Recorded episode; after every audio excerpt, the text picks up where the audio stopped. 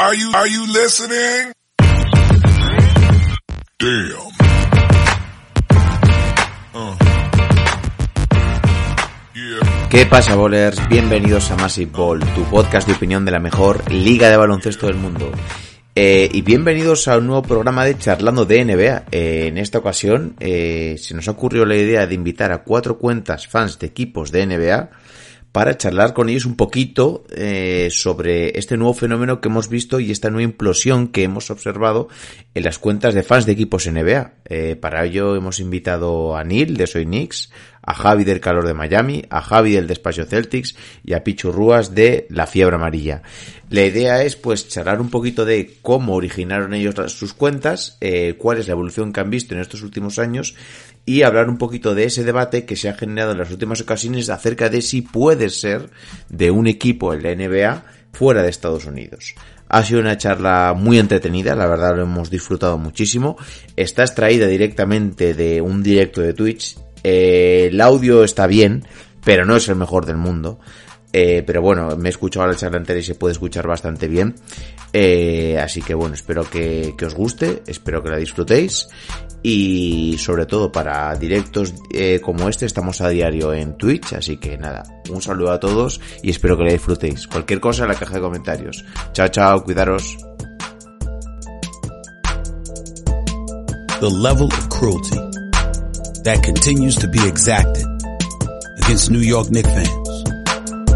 It's pretty hard to take. With the fourth pick in the 2015 NBA Draft, the New York Knicks select Kristaps Porzingis from Liepaja, Latvia. He last played for Sevilla in Spain.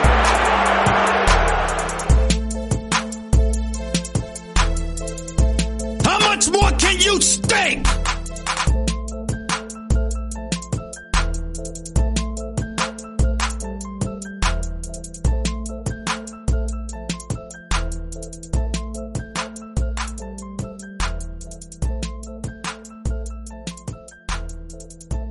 Eh, pues bueno, la idea que la idea es esa, ¿no? Vosotros sois eh, eh, los propietarios, los exponentes, los colaboradores de cuatro cuentas de equipos NBA y eh, yo sinceramente este año he visto un aumento bastante exponencial del tema de las cuentas de un equipo NBA y me han ido surgiendo varios sentimientos, varias dudas, varias preguntas, ¿no?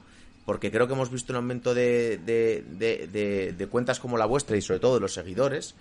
Y eh, pues quería un poco compartirlo con vosotros, a ver cómo habéis visto vosotros en vuestras propias carnes la evolución, ¿no? De, de todo, de todo esto. Eh, trataré de subir un poco todo el también a podcast, por si aquí no se puede ver bien. Eh, si va mal, os pido a los que estéis por ahí detrás un poquito de paciencia, que lo trataré de solucionar.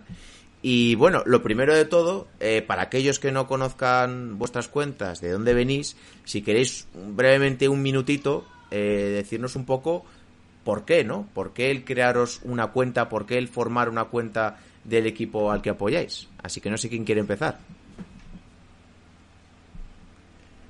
Que empiece Pichu, joder. Que sé que más años llevan esto. Bueno, al, menos años... sobre, al menos sobre la Tierra.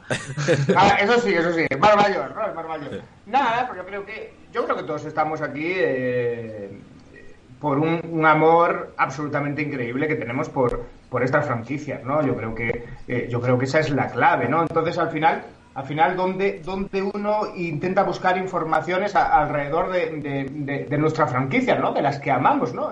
De, hecho, después incluso podemos llegar a debatir, ¿no? Aquel, aquel corte del que hablamos hace, hace algún tiempo, eh, aquí también en Massive Ball, donde se nos decía, oye, oye el del hormiguero también, ¿no? Menudo, menudo fasca a todos, ¿no? Los que estamos aquí, a los cuatro, a los cuatro que estamos aquí.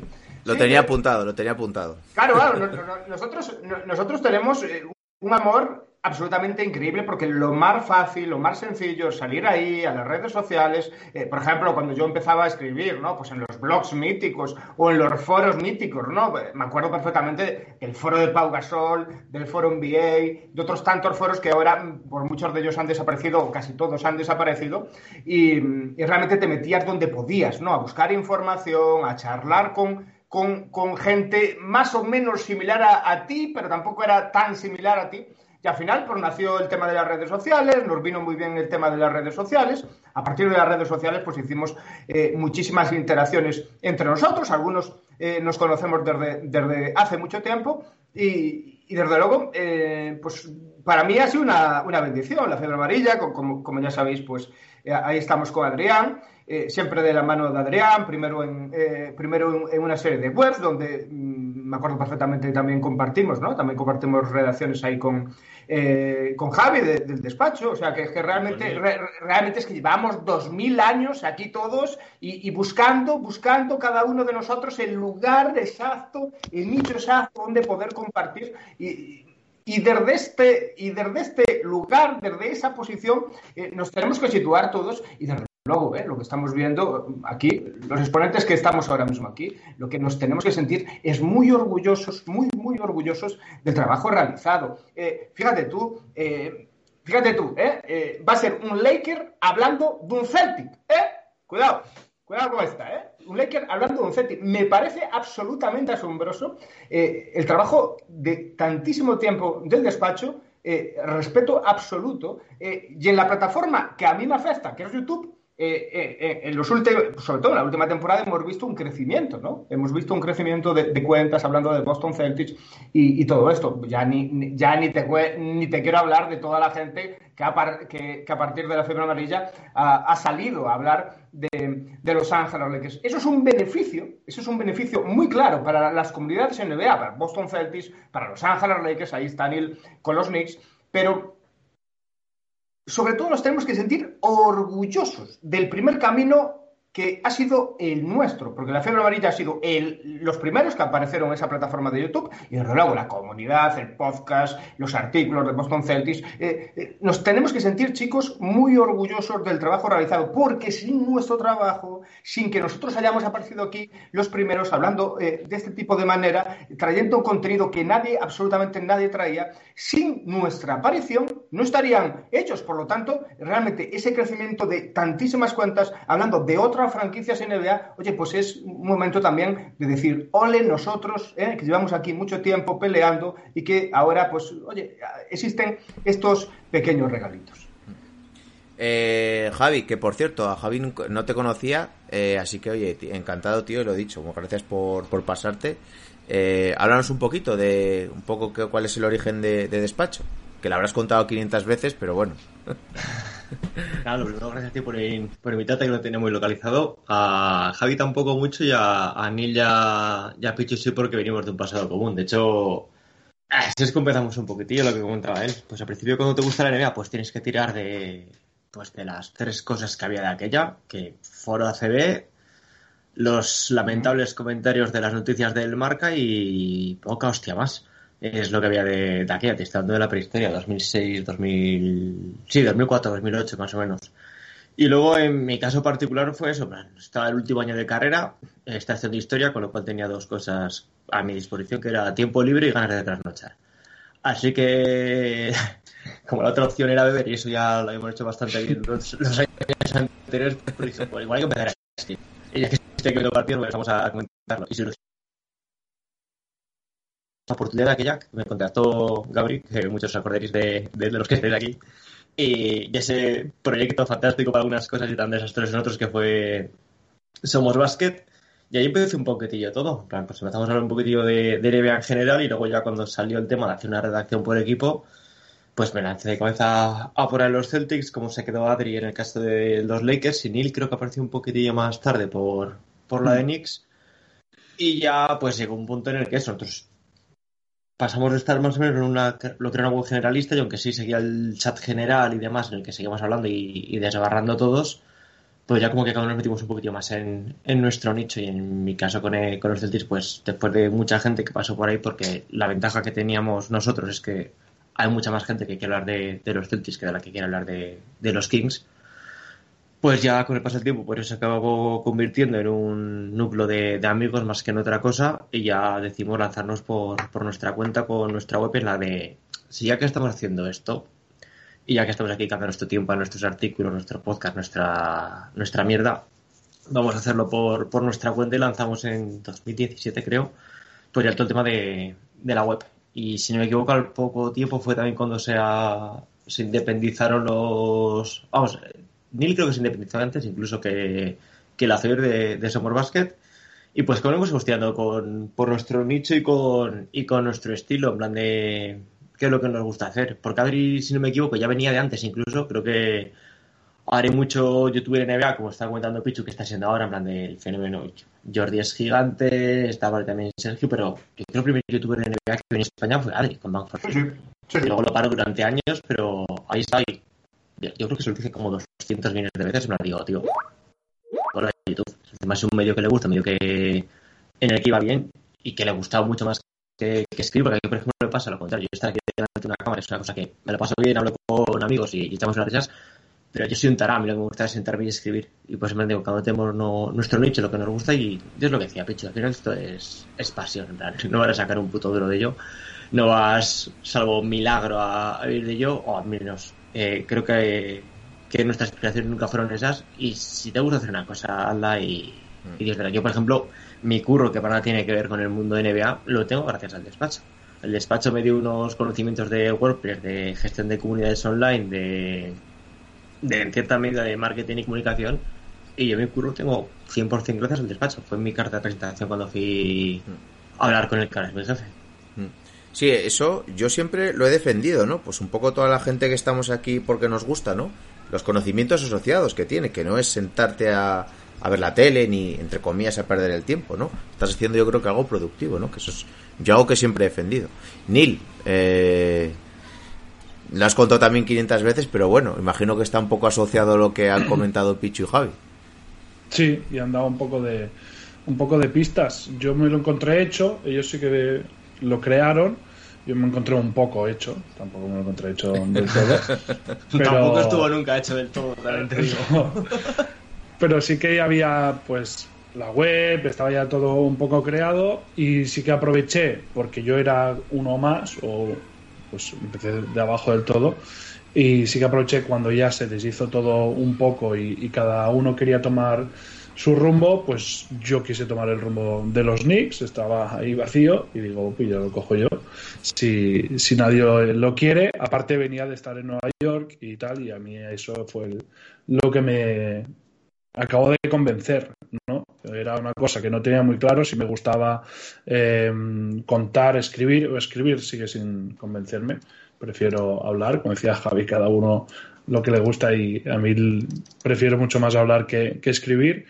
Y cogí eso, cogí eso, eh, había el podcast eh, que se aguantaba ahí como podía, pues le dimos un poquito de impulso y ya después creamos lo otro, creamos eh, YouTube, creamos Twitch y, todo el rollo, pero mm, el inicio mío fue también de web y de, y de podcast y ahora pues web ya prácticamente eliminada, no escribo nada, la tengo para almacenar y ordenar un poquito los programas, pero, pero nada más. Y, y lo que tiramos es YouTube y, y Twitch, que para mí es más divertido. Javi, que te dejo aquí un poquito para último, que ya te conocí un poco más de todos los días, pero cuéntanoslo tú también un poquito. Bueno, es normal que me dejes para el último porque además nosotros somos los últimos en llegar en ese sentido.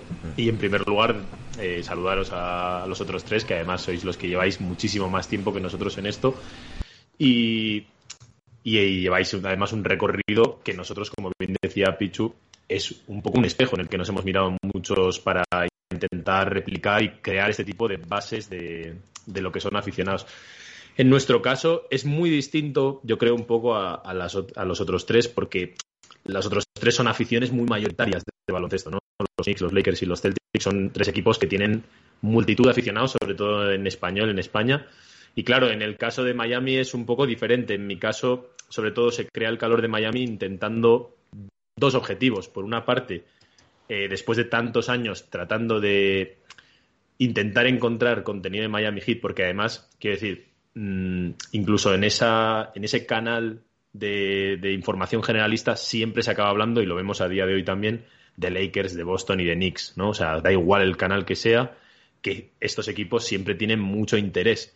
Pero claro, en el caso de Miami tenías que rebuscar muchas veces información, quizá quitando la época de- del Big Three de LeBron, para conseguir enterarte de tu franquicia favorita. Y yo ya cansado un poco de tratar de encontrar contenido en inglés y de esos cinco minutos en algún programa que te dedicaban a los hits, pues al final dices, mira, yo quiero crear este, esta plataforma primero para conseguir más información en castellano y de hecho para crear una plataforma que a mí me hubiese gustado tener, ¿no? que es el poder enterarme de, mi franquicia en, español y por otro lado también para crear comunidad, ¿no? porque además en concreto a nosotros, a los de los hits, se nos ha dicho mucho pues que, no hay aficionados de Miami, que todos eran de LeBron y tal y la realidad es que existen, pero que no, van al estadio. haber esas agrupaciones, al no haber esas agrupaciones, digamos que todo se queda muy disgregado. Entonces, para mí fue un poco ese doble objetivo. Por una parte, el conseguir informar de tu franquicia y por otro lado, ir creando una comunidad.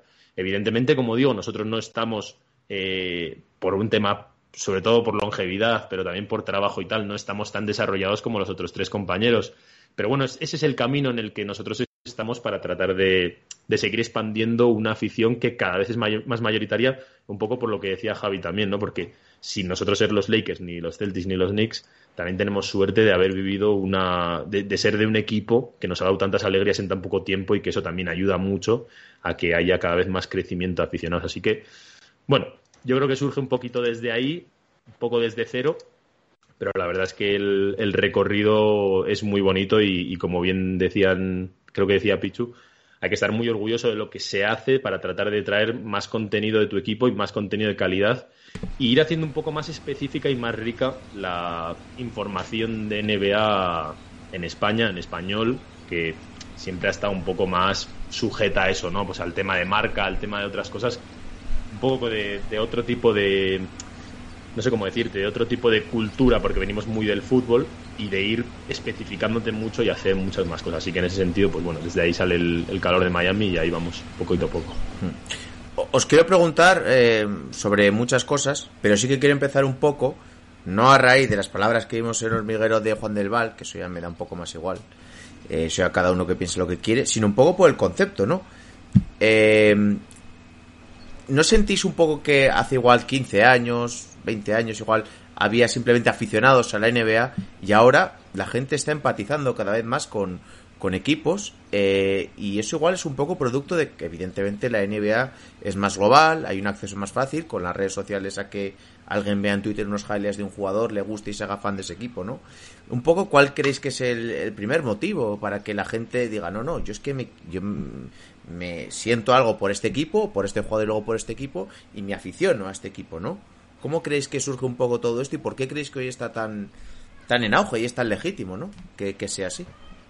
Hombre, yo creo que hay una cantidad de, hay una cantidad de información ahora mismo que, que al final te lleva, te, lleva a esos lugares. Yo creo que la mayor parte de la gente, eh, nosotros incluidos, pues hemos aparecido aquí por, eh, oye, porque de repente te, te, interesa muchísimo, más allá que el equipo, de repente te interesa muchísimo pues un jugador, porque al final todos los, eh, todas las personas necesitamos unos héroes, ¿no? Necesitamos unos héroes, unos, esas personalidades en las que nos fijamos. Cada uno tenemos la nuestra. Si, si rebuscamos un poquito en, nuestra cabeza, cada uno tiene, tiene, la suya, ¿no? Yo, yo, en aquel momento pues fui de, de Johnson, aparecí por ahí. Y como otros aparecen por otros lugares, ¿no? Por, eh, pues, eh, por, Kobe Bryant, por ejemplo, hay, hay, tantísima gente. Ahora mismo, evidentemente, ¿no? Eh, estamos hablando de, grandes marcas, ¿no? por ejemplo, en la NBA, por ejemplo, esta temporada, ¿no? Ha, ha, habido una aparición absolutamente increíble, sobre todo ahora en las finales, más allá de. LeBron no, estaba, por supuesto, pero eh, sí que estaba ¿no? Eh, la comunidad Carry. ¿no? Yo, creo que, yo creo que también hay ahí, hay ahí también algo muy importante. ¿no? Las comunidades de los jugadores que muy probablemente son muy superiores, eh, muy superiores a la de los equipos. ¿no? O sea, la comunidad LeBron, la comunidad Carry, la comunidad otras personas, ¿no? Y, esas comunidades son las que al final, al final del trayecto, al final de la carrera del jugador, son donde a, ti te dejan, ¿no? Porque eh, sobre todo la comunidad latina, la comunidad latina es así, la comunidad latina es una comunidad básicamente de equipo, porque estamos acostumbrados a eso, estamos acostumbrados al fútbol, unos del Madrid, otros del Barcelona, otros de eh, otro lugar, pero al final, claro, al final tantos años, ¿no? Por ejemplo, eh, la situación de Kobe Bryant, la situación de Magic Johnson, la situación de otros jugadores que siempre han estado en las mismas franquicias. se termina el trayecto, se termina la carrera y tú te mantienes, ¿no? Tú te, tú te mantienes en esta situación de las franquicias. Eso poco a poco lo habían ido cambiando, lo habían ido cambiando. Eh, poco a poco, pues los cambios de LeBron, los cambios de KD, de Kevin Durant y de, y- y de otros jugadores, pero desde luego, eh, al final tenemos eso, ¿no? Al final, eh, yo creo que la palabra de los aficionados es que los aficionados somos hinchas, pero somos hincha- hinchas básicamente de equipo. Yo creo que está bastante interrelacionado también con el tema de- de- del hincha, del fanático, del fanático y, y- del fútbol, ¿no? El Madrid, Barcelona, el River, el Boca, todas estas situaciones. Estamos acostumbrados a eso y la comunidad latina funciona así. Claro, pero es que eso, al final, eh, igual no tenemos ese punto en común, ¿no? De decir ese- esa conexión de estamos también muy lejos, pero al final es como al que le gusta cualquier deporte, eh, ya sea más minoritario de masas, y que se juega en otro país y siente esa conexión, ¿no? Yo de todos modos lo que pienso es que lo que ha pasado sobre todo es varias, hay varios factores que lo explican. El primero de ellos es la aparición ya de las redes sociales de manera ya más masiva, ¿no? Porque en la primera época, vamos a decir, eh, no había ese boom, sobre todo de Twitter, que es al final el medio por el que la NBA ha crecido un montón. Y claro, a pesar de que sí que había muchos aficionados, quizá no estaban tan organizados, vamos a decir. Y por otra parte, el crecimiento exponencial de la NBA, sobre todo en el mercado internacional, que es lo que lleva cuantos más aficionados hay, al final el contenido también se va a hacer más específico. O sea, al final, si nos ponemos a pensar en otro deporte que no es tan seguido, habrá algún canal que otro, pero hablará un poco más en general. A medida que vaya cada vez más gente interesándose, tanto los, los creadores de contenido como el oyente se va haciendo mucho más especializado y yo creo que eso es también lo que ha hecho que estas cuentas de equipos NBA vayan surgiendo. Pero tampoco hay que confundirse. Estamos aquí un poco cuatro cuentas, vamos a decir, de contenido, eh, digamos, tomándonoslo muy en serio, vamos a decir, ¿no? O sea, como con cierta rigor, profesionalidad y tal. Pero también se ha crecido un montón en cuentas de equipos, eh, pues eso, ¿no? Más de fans.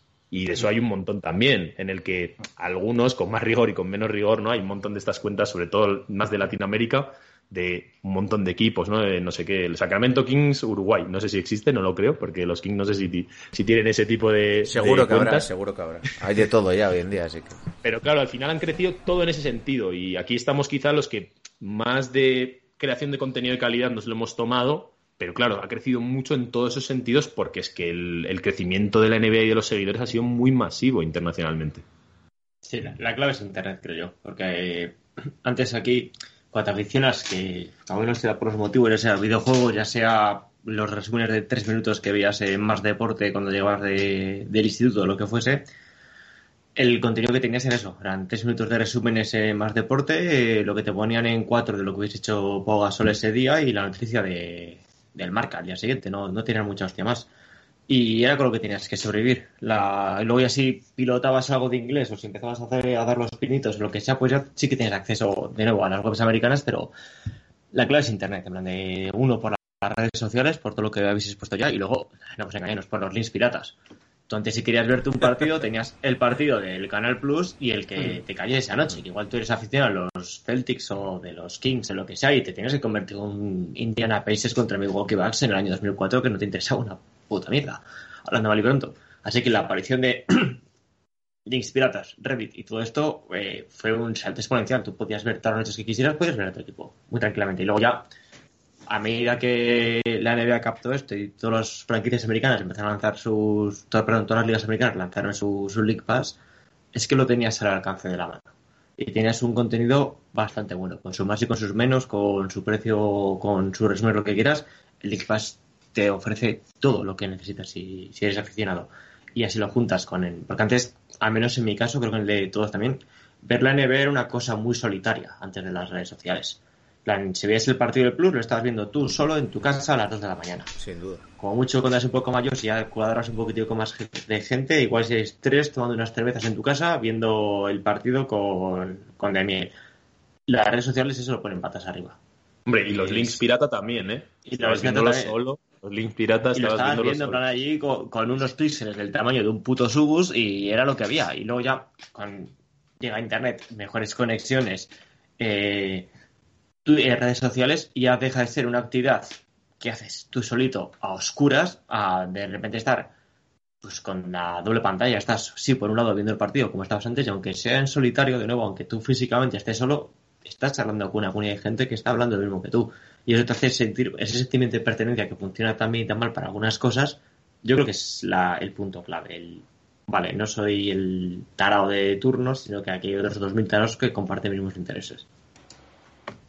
Hmm. De hecho, es lo, el gran grupo de gente que nos sigue, que es del equipo, lo que quiere es eso, compañía durante los partidos o compañía para cuando se levanta eh, comentar el partido eh, con alguien. Eso es el gran grupo de gente del equipo y la otra gente, mm, hay mucha que tampoco es del equipo y nos sigue simplemente para tener la información. Cuando pasa algo de los Knicks o cuando hay una noticia de los Knicks, oye, voy a entrar a ver qué dicen estos, a ver qué reportan estos. Cuando pasa algo de este equipo, voy a meterme ahí y hay gente que nos sigue por eso y la gente que es del equipo le da un poco igual la información porque aparte de seguirnos nosotros, nos sigue los cinco periodistas que son de ese equipo y que ya se enteran, o sea, no necesitarían nuestra información, eh, pero sí que quieren compañía durante los partidos para comentar, para tener el texto. Y la gente que necesita nuestra información es quizá gente que es el seguidor más global, que no es solo de, de un equipo concreto. Aquí hay, aquí hay una historia también. Eh, eh, muy clara, lo estaba diciendo ahora, lo estaba diciendo ahora Neil, ¿no? Eh, por ejemplo, eh, tampoco tenemos que ir demasiado lejos, ¿no? Lo de ayer de Irving, ¿no? O sea, si, si, si cogemos nuestras redes sociales, Neil, la gente que nos sigue, nos estaba diciendo, Buah, es que ya estaba esperando, estaba esperando que, que, saltarais vosotros con esta historia y que nos la contarais y todo esto, ¿no? O sea, es eso, ¿no? Ese sentimiento de comunidad que hemos construido poco a poco y donde ellos, y donde esta gente está tan cómodos. Eh, eh, después el día a día, el día a día eh, te hace que, sí, perfecto, existe Internet, perfecto, existen los gurús NBA, existe la ESPN, existen muchas, muchas personas que dan ese tipo de informaciones, pero al final, si tú tienes una comunidad, una casa donde puedes ir todos los días o donde puedes estar suscrito y sabes que cada 24 horas, 40, cada 48 horas, cada 3 días te va a salir un vídeo, te va a salir un podcast donde tú coges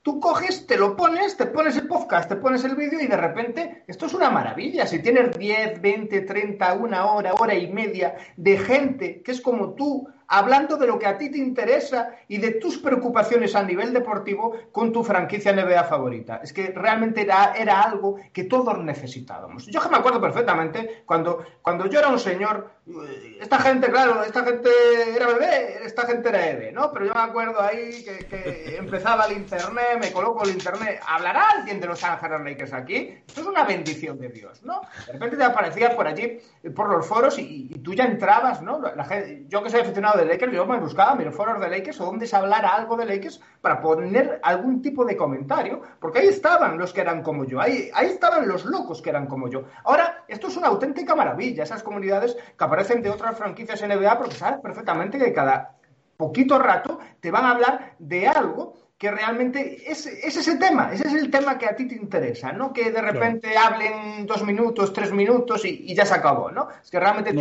tienes de... Es que antes no lo tenías, yo me acuerdo de ver Generación NBA esperando que hablasen de la buena semana que habían hecho los Knicks, porque yo lo había seguido y, y ni la nombraban, porque hablaban sí. de Pau, de Ricky, de que Mark estaba lesionado y los de la Ricky Down me he tragado una hora aquí de programa y no me habéis dicho nada, nada, ni una palabra de, de mi equipo. Sí, de, después, hay, después hay otra cosa, es que, eh, claro, nosotros estamos acostumbrados a coger, a, a, coger los tweets, a coger las publicaciones de Instagram, a irnos a The Athletic, a, a irnos a la ESPN, a todo esto, a leerlo, a traducirlo, a intentar comprender lo que dicen y toda esta situación. Pero mayoritariamente, el 95% de la gente no pasa por ahí prefiere buscarnos a nosotros y decir, vamos a ver qué me cuentan, porque lo que me están contando es justamente lo que contaron esos tipos con una diferencia. Yo no tengo que hacer el esfuerzo mental de traducir y todas todo masticadito. Claro, sí, es, es que está resumido, cambio. explicado, analizado, toma para ti ya en un, en un Sí, es que es, es, el cambio, porque al principio, al menos cuando empezamos nosotros, era más de traer la información porque era traerlo a, a español, en plan de, porque no todo, no tienes el tiempo tal cual. Y yo creo que ahora ya que ya está mucho más expandido, está mucho más masticado eh, todo, en plan de cualquiera puede meterse, pues puede seguir a vos, darle a traducir tweet y tener la Claro. información perfectamente expuesta. Y yo creo que nuestra función ha virado encima, ya, yo era un- siempre sido muy friki mirarme los clics y mirar las visitas y mirar tal cual. Y al principio sí que había un como mayor predisposición a leer las noticias, plan de tantas pasa por este equipo, de tener el contrato, tal cual, que básicamente es una información mierda, en plan a nosotros no nos cuesta nada hacerlo, es simplemente pues mirar las cifras, lo pones en español y a tomar por culo. Pero luego yo creo que el tiempo pasa el tiempo tanto por nuestra parte como por parte de, de la gente que, que te quiere seguir está el cambio de, de qué es lo que se necesita, de qué es lo que se busca. Ya no quiero saber por qué han traspasado a, a Kemba Walker a los Knicks. Ya, ya lo he visto en el Twitter Walk, ya sé qué ha pasado.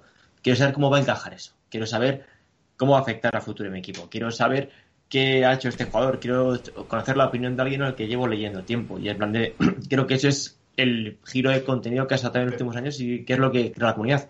Una persona que entre en la cuenta de, de Neil no va, va uno a saber qué es lo que pasa y dos van de joder, de este tío que me fío, ¿qué coño es lo que ha pasado? Una persona que va al calor de, de los gritos y plan dice, bueno, ¿qué opciones tenemos este año? Plan, el año pasado fue un milagro, este año tal cual, lo que sea. Una persona que ve, el canal de Pichu y de no está buscando en plan de, joder, ¿cómo va qué- ¿cuál es el límite de los Lakers? No, va a conocer su opinión sobre el equipo, va a echarse unas risas durante los 15-20 minutos que, que dure el vídeo. Con exactamente lo mismo, no quieren saber, plan ya, ya saben a quién hemos fichado, ya saben qué margen salarial incluso tiene el equipo. Lo que quieren saber es qué opinamos sobre ese momento que ha pasado, ya sea para decir, bueno, pues con esta opinión me formo la mía o para decir directamente, eres gilipollas y dar un palo, que son dos cosas súper divertidas. Claro, es que... Es que esa información que antes se hacía un artículo y se subía a la web y tenían mil visitas, ahora es un tweet.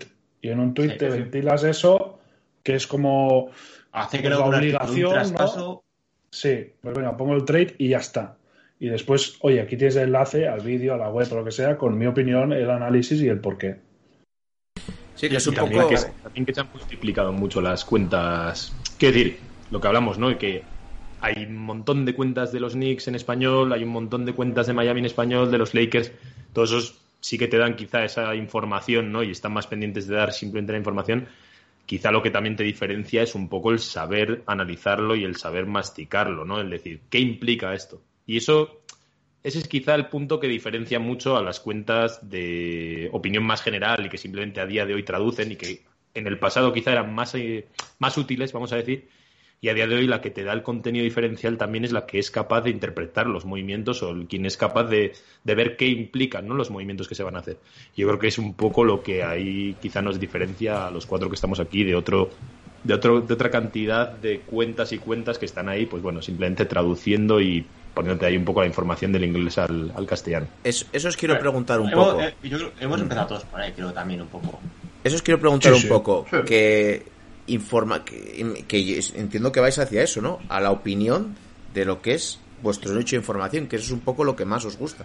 Porque lo que decís, la información ya la vas a encontrar mucho más rápida en los insiders y en los medios oficiales, ¿no? Lo que la gente busca es el trasfondo como el que busca un vídeo de YouTube de alfarería, que hoy en día hay temas de todo, o de lo que sea, o de historia, o de política, o de lo que sea. Busca la información que a él le guste porque se va, porque es lo como cuando pones la tele, pero ahora lo tienes en, servicio bajo demanda. Es un poco lo que vosotros intentáis hacer, opinión, aparte de un poco de información, evidentemente. Es que, si, si somos honestos, yo un día que me, ya me chile con todo el tema este de, de no citar, de los retweets y la madre que lo parió, y saqué el artículo que tengo fijado en mi perfil de los mandamientos de Twitter NBA, es que no es lo que queramos dar, es que si somos honestos es lo que podemos dar, porque la información no es nuestra. Yo no soy el que está en la rueda de prensa con las declaraciones de Brad Stevens. Yo no estoy haciendo pasillos para que me diga el agente de LeBron, "Eh, tiene pinta de que se a los Warriors, filtralo. O yo no tengo información. La información que tengo yo ya es de segunda mano. Es decir, ¿qué puedo ofrecer? Yo todo lo único que puedo hacer es mi perspectiva sobre esa información. Y si soy honesto conmigo mismo y por lo que quiero expresar, yo no doy información. Yo estoy Te dando añado, te añado de que no solo nosotros, sino cualquier periodista de NBA España. ¿eh? Correcto. Cualquier periodista en España lo que te está dando es, te está trasladando la información de otra Ellos persona. van de que son los que te la dan y los periodistas más reputados hacen exactamente lo mismo. Correcto. Es- Y la única manera que tienes de- de sacar un contenido tuyo y de información es lo que hace Gonzalo, de tirarse un mes buscando fuentes y rebuscando en archivos y buscando datos y te saca un artículo que de plan, pum, esto es original, esto es mío. Nosotros cómo hacer. Si somos honestos con nosotros mismos, yo no puedo dar información, yo puedo dar opinión. Yo puedo trabajármela más o menos, puedo hacerlo más o menos divertido, pero yo lo que te estoy dando es una puta opinión, una puta perspectiva personal que es la mía. La Sí información que no puedes es mía. seleccionar información, ¿eh? Que Correcto, Eso también lo sí, sí. mucho. Mm. De este me la filtra y de este me fío, porque de este Claro. lo veo cada día, lo que decíamos antes de la comunidad, y de las otras 20 informaciones que he leído no me fío tanto. Sí, claro. Si no es lo mismo que ponga un tuit eh, Mark Stein o, o Adrián Wojnarowski que tal otro cualquiera. Decir, mira, soy en rumores de esto. ¿Qué ve- yo puedo decir, me digo, es que esto no se lo creen en su casa, no encaja ni salarialmente, no encaja con la trayectoria del equipo, fíjate tipo de jugadores, el periodista que lo no lo conoce nadie, tiene este historial de haber publicado rumores falsos. Esa es la labor de información que puede dar. Pero si somos honestos con nosotros mismos, lo que haces es tu perspectiva y tu opinión. Sí, yo cuando digo que Kyrie Irving es subnormal, no te lo digo en porque tengas informe médico diciendo, mira, es subnormal, no. Es una opinión personal basada en sus comportamientos. Al final, al final es, tras- es trasladar, ¿no? Y, y yo también, yo como cuando veo algún vídeo de lo que sea, es un poco lo que me gusta, ¿no? A mí que me gustan mucho los programas de radio, más que cuando hay una entrevista a un deportista, porque en el 90% de las veces no van a decir nada, porque no se van a mojar, me gusta lo que se opina sobre, sobre un partido, sobre un fichaje, sobre unas declaraciones, ¿no? Que puede dar lugar a un montón de ramificaciones, de debates, de, y de ideas que igual no habíamos pensado y que, y que pueden ser ciertas o no, o que pueden suceder o no. Eh, Oye, yo estoy, estoy- lo que te voy a decir, estaba ahí completamente de acuerdo. Yo sí sigo eh, a Gonzalo, por ejemplo, que, bueno, por nombrar al Totem. Si le sigo a él no es porque me va a dar una información que no he leído 30 veces antes, no, porque da una perspectiva, esa experiencia, su conocimiento y su trabajo de la cual en el pasado me ha gustado, en el pasado me ha servido de guía para entender qué puede estar pasando y lo quiero consumir en su contenido porque me va a dar lo mismo o espero de lo mismo en el futuro. plan de, Pero es por eso, en fin de cuentas, la gente que nos sigue, plan de, no está consumiendo tu contenido por que le estás dando información de primera mano. Está consumiendo tu personalidad, tu opinión. Eh, os quiero preguntar por algo que habéis mencionado también, Twitter, ¿no? Que Twitter yo creo que para NBA es un poco la red social un poco de referencia, pues por lo que decís, información, opinión y un poco todo lo que queramos. Claro, Twitter, yo me acuerdo que me salía de Twitter porque acabé hasta los huevos, así de claro, en 2016 o así, me volví a meter por- porque me aburrí. Pero sí que es cierto que es una red social que sigue vigente desde, desde hace un montón de tiempo y que para bien y para mal es un poco el principal canal para, para, para todo, ¿no? Para todo esto que estamos comentando. ¿Os gusta? ¿Os estresa? ¿Hay días que acabáis hasta el gorro? ¿Cómo, cómo veis un poco la interacción con los fans de la NBA en Twitter? Lo que os decía, ¿no? Que, que al final es un amor-odio constante, ¿no? Es un amor-odio constante entre lo positivo que tienen eh, todas las redes sociales y sobre todo Twitter, ¿no? Que es eh, Twitter, pues la ultimísima hora, saber dónde tienes que dónde tienes que ir al lugar exacto para que te cuenten la ultimísima hora. Y además el buscador es, en ese sentido es muy fácil, ¿no? Hay, hay, hay un tema de tendencia, después a partir de, de tendencia pues buscas eh, lo, que, lo que te vaya bien y, y enseguida encuentras toda la información y si no, pues siempre hay por ahí algún enlace donde puedes tener toda la información mucho más, mucho más extendida. Eso está genial, incluso también para tener algún debate, pero después, claro, eh, eh, cuando llevas tantos años en, la misma red social, cuando ya te has partido la cara tantísimas veces, pues de repente te viene el odio, ¿no? De repente te viene el odio de, uno ya, de- de- del hartazgo, de, estar cansado, de, muchas ocasiones, ¿no? Además, eh, tener pues eh, comentarios pues por muy fastidiados, incluso de gente eh, pasándose de la raya. Bueno, eso realmente para, para, para ese tipo de cuentas, de- en general de todas las cuentas eh, que tengamos, pues que seamos creadores de contenido, pero bueno.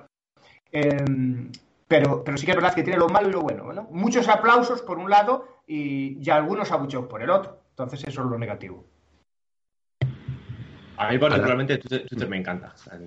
No sé de otras redes sociales porque en Instagram literalmente no sigo ninguna cuenta de información NBA y las tres que, que he visto no me interesa. O sea, no, es una, para mí es una red social que no, no me interesa y no, y no consumo. Y en YouTube, poco más o menos, no soy muy, muy serio de, de YouTube. Twitter, sin embargo, sí, sí que me encanta. De- sé que tiene todo este problema de la toxicidad, el barro, el insulto fácil, la opinión bruta, pero a mí es un entorno que me siento cómodo y que me, que me divierte muchísimo.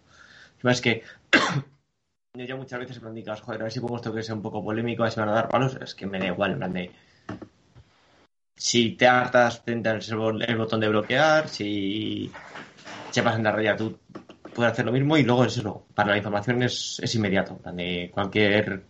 Es una red social, al fin de cuentas.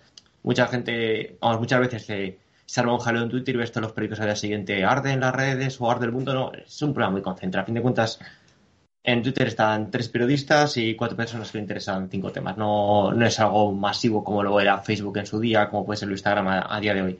Es un nicho de eso, de, de información sobre el tema que, que te interese. Es un mini, mini Reddit más actualizado. Y sí, hay muchas cosas malas.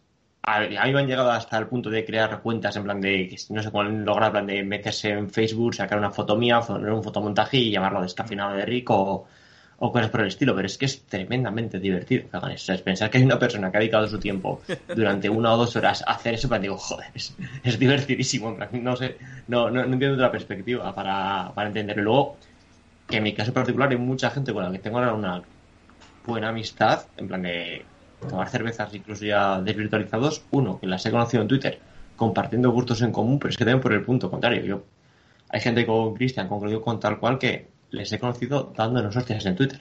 Nuestro primer encuentro fue insultarnos, acordarnos de nuestras señoras madres y a los 3, 4, 5 días o cuando sea, entrar a su perfil pensando en a ver qué ha puesto hoy el imbécil este y decir, hostia, pues sobre esto otro discutimos, pero en este otro punto sí que tiene un punto de vista interesante distinto al mío.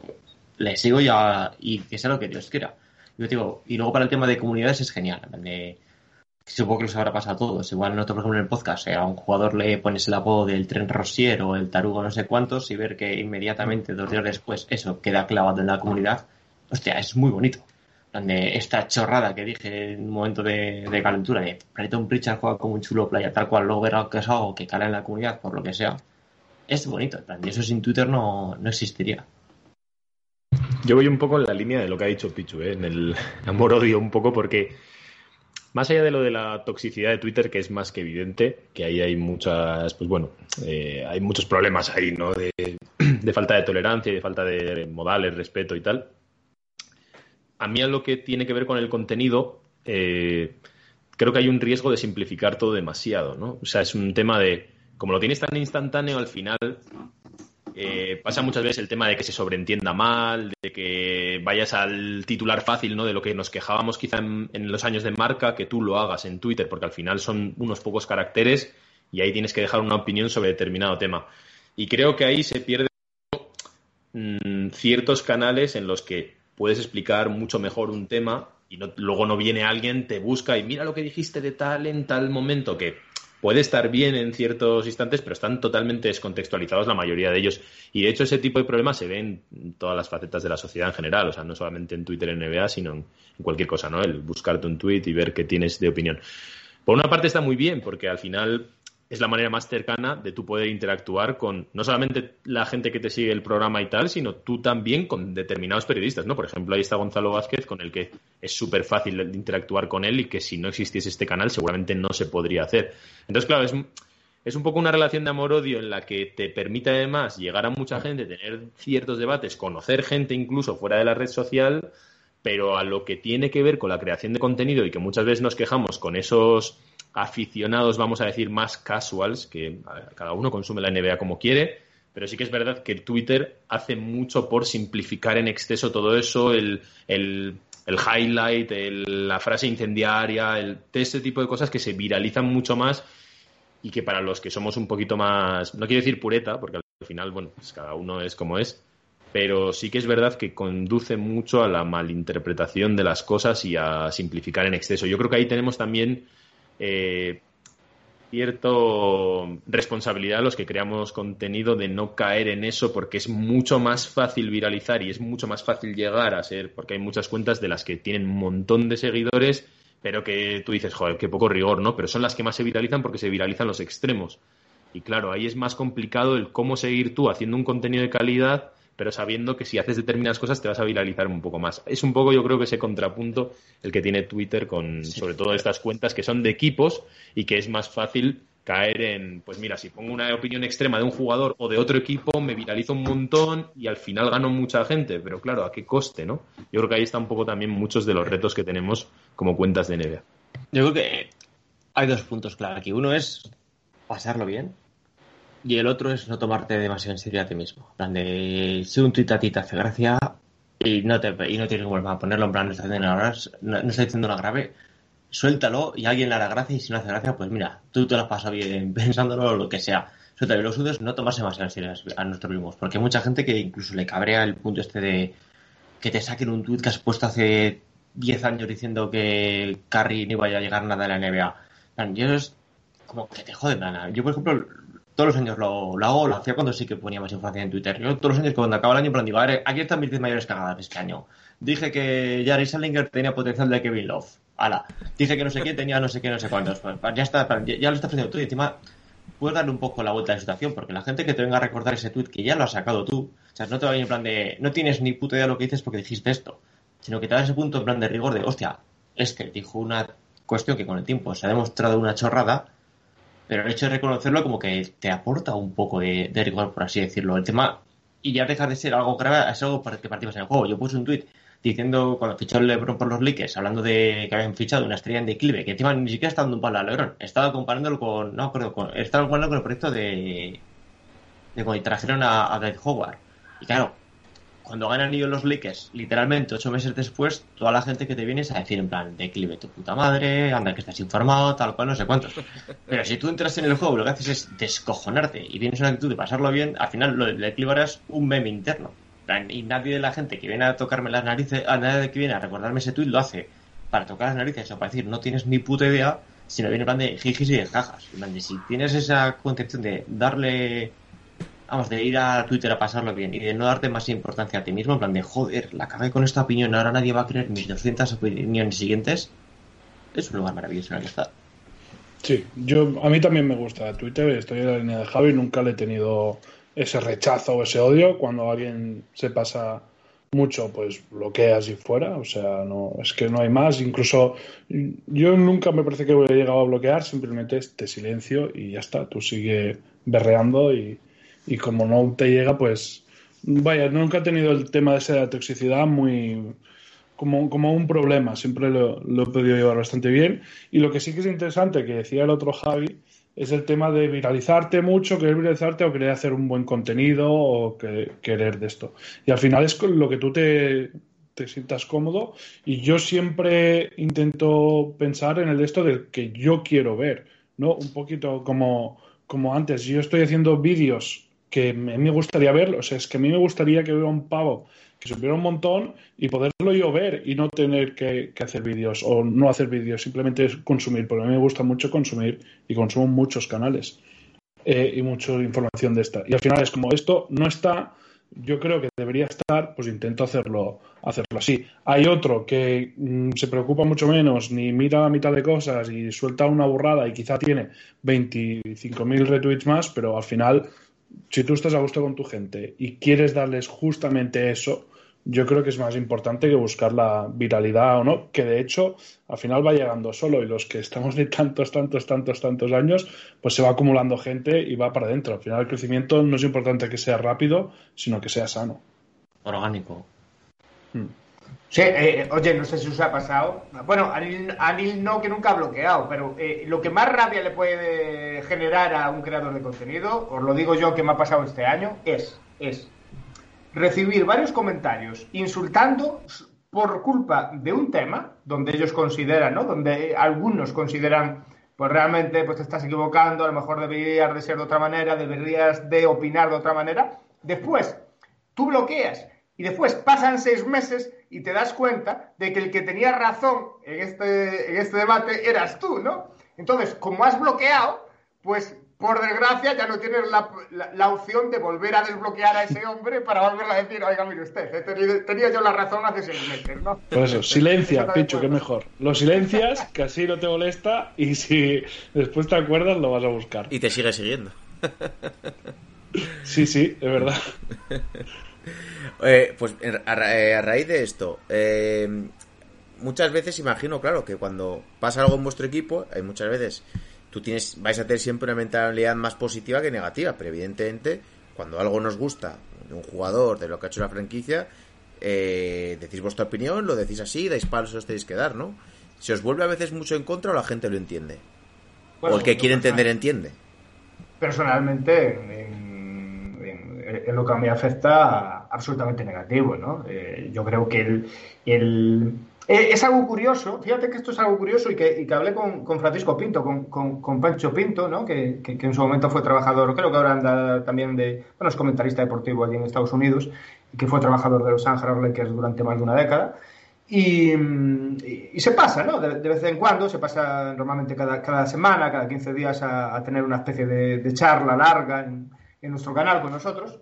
Y, y una vez lo hablamos, ¿no? Una vez lo hablamos como, comunidad, eh, ya hablo, hablo de, la nuestra, ¿no? Hablo de la fiebre amarilla, eh, cada una será eh, un mundo, pero como, como el, el, el ser negativo, O, el eh, tirar mucha crítica, nosotros eh, a principios de, esta temporada, por ejemplo, tiramos mucha crítica, cómo es eh, realmente dañino, ¿no? A, nivel, a nivel de que la gente siga contigo, al nivel de que la gente te entienda, oye, realmente le estás pegando los palos a este, le estás pegando palos a los otros, tú, tú como comunidad, un equipo, deberías de apoyar, no sé qué, ¿no? O sea, para nosotros es negativo, sin embargo, sin embargo, cuando uno se va afuera y cuando se va, digamos, a unos creadores de contenido más NBA, más normal, más, anal, más analizando y todo esto, oye, cómo hablar de manera negativa es positivo. Eso, ta- esto también tiene un análisis eh, complicado, ¿no? Como, como un, un canal de una franquicia nunca, jamás en la vida, según sus seguidores o muchos seguidores, pues jamás podría eh, criticar absolutamente nada, ¿no? Bueno, y si te pasas por el otro lado también te lo echan en cara, ¿no? Como tú eres tan fan de los Knicks, pues por eso le tienes en tanta estima al jugador, o por eso lo defiendes tanto, o por eso crees que tal. O sea, cuando te pases por un lado o por el otro, siempre caen críticas. Y al final, si tienes una opinión de de esto y no te mojas, también te dicen que es que no te mojas. O sea que. Es que Sí. yo creo que depende un poco de. Porque al fin pasa un poquitillo que como que es un poco vena eh, mente colmena las comunidades. Y creo que, obviamente, cuando son comunidades formadas por miles de personas, no todos encajan dentro del patrón, pero yo creo un poquitillo como que cada comunidad franquicia tiene una personalidad propia. Y a nosotros, por ejemplo, los Celtics no nos pasa nada con lo de criticar porque por la idiosincrasia propia de la comunidad, aquí el ambiente general es que nadie está contento con nada nunca. Aquí hay que criticar a todos siempre y aquí y si no le critican está haciendo las cosas mal. Y creo que, por lo que sé, porque Pichi lo sabrá mucho mejor, en los Lakers son mucho más happy hours. En los Lakers todo siempre buen rollo, son sonrisas tal cual y quizás cuando más calor les va- cuando más palos les pueden caer es cuando dicen en plan de uff, igual Sí. has criticado a un jugador. ¿Sabes lo que pasa? Que mm, también se nota mucha diferencia. Esto hay que ser, hay que ser realista, esto es, esta es una realidad, ¿no? Eh, eh, yo creo que Boston Celtics, eh, New York Knicks, Miami Heat, Los Ángeles Lakers son marcas, son marcas muy potentes eh, y todo esto, ¿no? Ya, ya como eh, estás más o menos representando una marca, más o menos intentando mm, hacer comunidad alrededor de una marca, eh, bueno, tiene un sentido, eh, ya hay una serie de segui- seguidores y todo esto. Pero cuando dos marcas ultrapotentes se juntan, ahí, ahí llegan los problemas, ¿no? O sea, eh, los Lakers ahora mismo están viviendo ese momento. Los Lakers eh, ha- han juntado una gran marca, que son los Ángeles Lakers, y otra mar- gran marca, que es LeBron James. Entonces, mm, las dos marcas tienen seguidores y, no tiene por qué eh, una marca y la otra marca intentar comprenderse. Es, es ahí donde llegan donde llegan eh, pues eh, muchas críticas. Yo creo que de- desde la parte marca LeBron James, eh, pues, eh, pues claro, eh, oye, pues realmente son comunidades que han ido de pues un lado al otro lado, al otro lado, al otro lado, y realmente no están sujetas a, ningunos colores, ¿no? Ellos, ellos van con esa bandera de, LeBron. Y, después también a, nosotros, eh, como creadores de contenido en España, también no- nos resulta muy complicado también eh, intentar comprender cómo ellos sienten, ¿no? Realmente uno cuando mira estadísticas, eh, eh, no, no sé a nivel podcast, no sé, por ejemplo vosotros, no, no sé a nivel eh, ese contenido que hacéis, pues realmente cómo lo analizáis, pero nosotros realmente es que nosotros tenemos una eh, tenemos una, una cantidad increíble absolutamente en el porcentaje de, de gente latinoamericana, o sea, es, es absolutamente loco, ¿no? Nosotros estamos hablando de, no sé si es el 10-15% solo nivel España y el resto es Latinoamérica, Estados Unidos y todo esto, ¿no? Entonces, claro, eh, para nosotros durante mucho tiempo, y sigo en esto, y sigo en esto, sigo intentando comprenderlo, pero durante mucho tiempo nos ha sido realmente muy difícil como creadores de contenido a nivel España eh, intentar estar en la misma página o comprender ¿no? cómo siente esa gente, porque realmente es totalmente distinto a lo que nosotros estamos acostumbrados. Yo antes os hablaba de, la afición del Madrid, de la afición del Barcelona. Bueno, eso lo podemos llegar a comprender, pero realmente cómo siente toda esta gente, pues, pues no lo comprendemos. Eh, a mí, por ejemplo, me parece absolutamente de estudio increíble, de estudio increíble, la representación, o sea, lo, en, eh, por ejemplo, en República Dominicana, si hay gente de República Dominicana por aquí, pues un beso enorme y... Sí, sí, y- conocemos, conocemos unos cuantos. Que te diga y, Javi.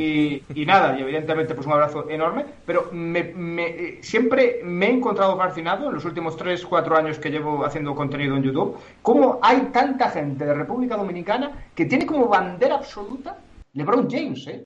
Es que es absolutamente. Y, la marca LeBron en República Dominicana es, es una cuestión absolutamente de locos. Y no sé, otros canales, pero desde luego eh, es una representación increíble la que tenemos en la fiebre amarilla de gente de República Dominicana. Eso sí que lo puedo decir. O sea, es que realmente, realmente uno no llega a, comp- a comprenderlo. O sea, que uno no llega a comprender y claro. Son, son dos sentidos totalmente distintos. Es que son dos maneras de vivir el baloncesto, vivir las aficiones totalmente distintas y, realmente muy complicadas. Yo con lo que decía Javi también el tema de las aficiones, sí que entiendo que cada afición es un mundo entre comillas y aunque tengan muchas cosas en común, por ejemplo, igual la de Boston está más acostumbrada a ese punto pesimista y digamos que es la perspectiva más acertada que tiene, pero a mí me parece que eh, tenemos una deficiencia, vamos a decir, de cultura deportiva. Supongo que también muy venida del fútbol, pero yo creo que en Estados Unidos también pasa, ¿no? Como con, una, con un carácter también muy regionalista de hay que hacer todo el rato propaganda a favor, ¿no? Yo creo que ese, ese punto en general sí que es verdad que existe y nos falta un poco el desarrollar también el tema de que cuando uno critica ciertas cosas, porque vamos a, más que por criticar, es por ir contra la tendencia de- o corriente general, ¿no? Porque hay una corriente, hay cosas aceptadas, cuando las cosas van mal está muy aceptado que se pueda criticar y cuando las cosas están bien todo tiene que estar bien, ¿no? Y creo que nos falta un poco el entender el hecho de que cuando tú tienes cierta opinión y va incluso en contra de la mayoría, aparte de que eres más honesto contigo mismo, y yo creo que eso también te da más, más validez, más criterio, más rigor, eh, no implica que no quieras más al equipo. O sea, precisamente porque tú lo quieres o lo sigues o profesas este amor, vamos a decir, por la franquicia, tienes la obligación, vamos a decir, de defender cierto posicionamiento y decir, pues mira, esto no, creo que no se ha hecho bien o no se está haciendo bien y ser tú quizá el más crítico, más que lo que podría ser alguien de, de otro equipo o lo que sea. A mí, de hecho, yo no tengo la suerte de que no he tenido mm, que bloquear a nadie de momento, pero sí que es verdad que cuando he tenido más problemas, y es cuando tienes una mala temporada, como la que tuvimos nosotros el año pasado, la tienes con tu propia fanbase, ¿no? O sea, yo he tenido problemas más con gente de los propios hit, concretamente Latinoamérica, además, porque yo creo que son, en general, son un poquito más duros criticando y tal, y tienes esa parte de decir, mira, estos como no son fans, ¿no? Te, te señalan como un poco así, y es como, a ver, realmente porque precisamente eres fan y porque precisamente lo sigues, intentas hacer un contenido de calidad. Y yo creo que es un poco el, el punto ese que nos queda en general a todos de entender que precisamente porque tienes rigor opinas a favor o en contra, pero desde una perspectiva de ser muy del equipo. Y también aún nos falta mucho el punto de entender que la gente piensa que no eres objetivo por ser de un equipo. Sí, sí. Y yo, yo creo que eso también hay que separarlo muchísimo y tenemos que avanzar mucho, ¿no? O sea, eh, cuando tú expresas una opinión de otro equipo, de tu propio, claro, pero porque como tú eres de tal equipo vas a pensar eso. Y es verdad que en eso ha contribuido mucha gente que siendo de ese equipo tiene un poco Madrid-Barsismo, vamos a decirlo así, por simplificarlo mucho, ¿no? De todo está bien de uno y, y odio todo lo del otro. Pero creo que precisamente para la generación de mejor contenido estamos haciendo muchos de nosotros, evidentemente cada uno tiene su estilo y tal, pero muchos de nosotros un trabajo de intentar ser objetivo con lo que ves, por mucho que tengas una simpatía por un equipo, para bien y para mal. De- de- después hay una situación, eh, a- acertan mucho en lo que dices de, mm, por ejemplo, nosotros cuando, cuando empezamos en YouTube, eh, nos constan, por supuesto, que, que- hubo mucha gente, sobre todo los, realmente, realmente, eh, eh, la gente que sube vídeos en, eh, en la plataforma de- donde nosotros subimos, que, es en YouTube, muchas de las veces esa, esa golpe, claro, es una plataforma, es la reina de las plataformas de, de- las recomendaciones y, los algoritmos, ¿no? Es una lucha constante y, y cuando se te viraliza algún, algún vídeo, o sea, casi siempre es, casi siempre es a desagradable, ¿no? A, desagradable. ¿Por qué? Porque, fíjate tú, como eh, es cuando notas, es cuando notas que la gente que es fan NBA, sin ser fan de Lakers, fan de LeBron, fan de Anthony Davis, fan de quien sea, eh, em, esa gente no te comprende. Esa gente ya da, da por hecho que está entrando ahí, pero está entrando ahí diciendo usted es lo más subjetivo del mundo, usted no está dando una opinión eh, normal. Usted no es una persona normal, usted solo sigue a Los Ángeles Lakers, ¿no? Y por el otro lado, es que, claro, al final se te suman, eh, se te suman los enemigos por todos lados. Al final estás recibiendo la crítica del fan NBA que considera que tu opinión jamás en la vida puede ser objetiva y por el otro lado estás recibiendo las críticas de esa comunidad de tu propio equipo o de el jugador que Exacto. estás siguiendo o estás informando que considera que lo que estás opinando tú cuando intentas ser eh, evaluar lo que está haciendo esa figura eh, de la manera más objetiva posible. Óigame usted, pues en esta, en esta declaración se ha equivocado y no pasa nada. Este señor no le ha pasado porque eh, el otro tenía un calcetín amarillo y otro negro y no le ha querido pasar el balón en, en- este momento. Oye, pues se le critica, ¿no? Este tipo de cosas eh, realmente eh, pues reciben muchas críticas también, por supuesto, de, de- esa comunidad de, de tu propio equipo. O sea, que realmente, realmente nosotros recibimos, nosotros como comunidad de, una franquicia NBA recibimos doble crítica y eso muchas veces también puede llegar a ser un poco, un poco frustrante para los creadores de contenido. ¿eh? Es que nosotros, ya digo, creo que igual es por la idiosincrasia propia de la comunidad o por cómo la hemos trabajado estos años, en plan de nuestro contenido es este, no, nos pasa al revés. En plan de nosotros por criticar nunca nos ha caído un palo. Igual algún comentario de igual te estás pasando, no es tan malo, no es tan cojo. Nosotros cuando hemos tenido algunas discusiones, cuando hemos puesto a algún jugador, hemos entendido que algún jugador está por encima del nivel que le, da la, comunidad. Más reciente es con Grant Williams. Nosotros año pasado la temporada de los Celtics fue una basura, la temporada de Grant Williams fue desastrosa y no es una cosa que decíamos, no tenemos una línea editorial, no, no, somos un, medio importante, nosotros coincidimos los cinco en plan de joder, el chaval no está malo como pinta, que es un jugador de sistema y si un jugador de sistema, el sistema es una mierda, va a jugar fatal y nos parece que es un jugador muy aprovechable. Y claro, como durante meses mantuvimos esa, esa narrativa porque era la que nos parecía a nosotros correcta, es la vez que más palos hemos recibido por hablar de un jugador. Cuando hemos hablado bien de uno que la comunidad consideraba peor de lo que nosotros nos hablamos. Cuando hemos ido al contrario, en plan de, de ir a contra la corriente, en plan de este nos parece bastante peor, este no nos cuadra, tal cual, cero problemas. Ya digo, no, pero creo que es una cuestión de idiosincrasia de la comunidad, que no está, por ejemplo, es pesimista o tira abajo o tiende a estar más a gusto en la decepción. Y por esa parte creo que estamos más, más libres de, de poder criticar lo que nos dé la gana porque es un contenido que se va a recibir bien. Que Sí, pero es lo que decía un poco Pichu también, que te Mm. tachen desde fuera de no ser objetivo porque eres de Claro. tal equipo, ¿no? Ah, Y- bueno, es que eso me da igual, exactamente. ¿no? Es que Ya, ya. yo mi opinión la voy a vertir y si te gusta, te ha gustado, y si no te ha gustado, no te ha gustado. Plan, Yo, es decir, perdón por los que en el chat o vayan a ver esto posteriormente, en plan, yo no hay cosa que más deteste que el periodista de raza. En plan, tronco, tu trabajo es escribir. O sea, es reflejar la realidad. En plan, déjate de mierdas. En plan, aquí no, nadie tiene el título de verdad inalcanzable. Y, lo detesto. Pero de hecho, busqué el programa, eh, buscaba gente para, para currar en el despacho. Un requisito de entrada. Si, si eran periodistas, están estu- estudiando periodismo, no les quería en el despacho. No quería que llegase nadie con esa mentalidad. Luego me han traicionado a todos y de los seis creo que cuatro han hecho o másteres o han acostumbrado periodismo, pero de entrada no quería ese perfil ahí, no me gustaba ese perfil. Y eso es que me tachan de imparcial, es que me da igual, es que mi cuenta se llama Despacho Celtics, no se llama Despacho Verdad Absoluta. Yo vengo aquí a hablar de mi libro, y mi libro son los Boston Celtics, vengo a poner- exponer mi opinión. Sí, que bueno. tu opinión, que no estás de acuerdo conmigo, es que me da exactamente igual. Que un país no considera que es imparcial, no lo leas. Si es que no te estoy ofreciendo verdad, te estoy ofreciendo mi opinión. Se, se- se dan casos, se dan casos absolutamente, absolutamente locos. Y, y, y esta es la grandeza también un poco de, de- de las plataformas de internet, ¿no? Eh, donde, donde nosotros somos ejemplo, ¿no?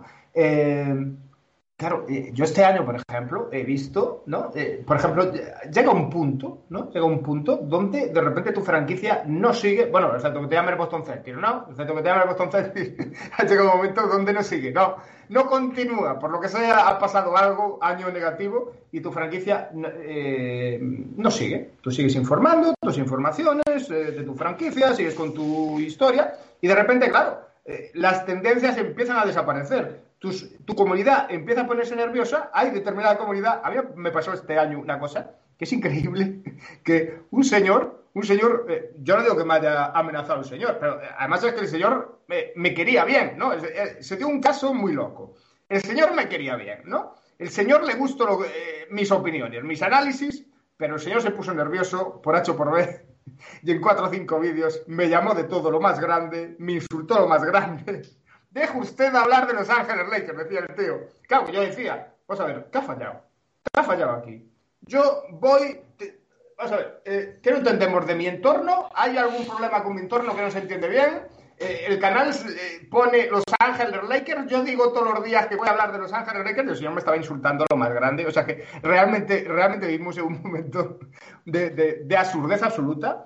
Eh, dentro de Internet y, dentro, y dentro de los medios. Y alguna culpa tendremos nosotros, eh, todos los que generamos eh, contenido, pero también mucha culpa la tiene, la, la tiene la gente, la gente ahora mismo de, de- los medios de comunicación, que, que- estamos, eh, estamos en las manos de, cuatro piraos, os digo de verdad. Estamos en, en- las manos de cuatro piraos haciendo contenido en el marca. Y fíjate que a mí me tienen invi- invitado de vez en cuando eh, en el marca, en el as, en, el otro. Es que no me extraña que la gente esté desesperada por salir de allí para que otra gente le cuente otra movida, eh, que sea gente, pues que, oye, te puede gustar más o menos, más analista, menos analista, te hace de reír más, te hace, te hace llorar más, lo que sea. Pero desde luego, eh, eh, muchas de las veces nos encontramos ahí, ¿no? Y este señor que me insultaba, pues muy probablemente viene por ahí, ¿no? Me gusta lo que, lo que estás haciendo tú, sin embargo, lo que veo a nivel oficial de, de- de otros diarios, de páginas web, de, de otro contenido un poco más oficial, hoy no me gusta y me estoy poniendo nervioso y deja de hablar ya de ese equipo, ¿no?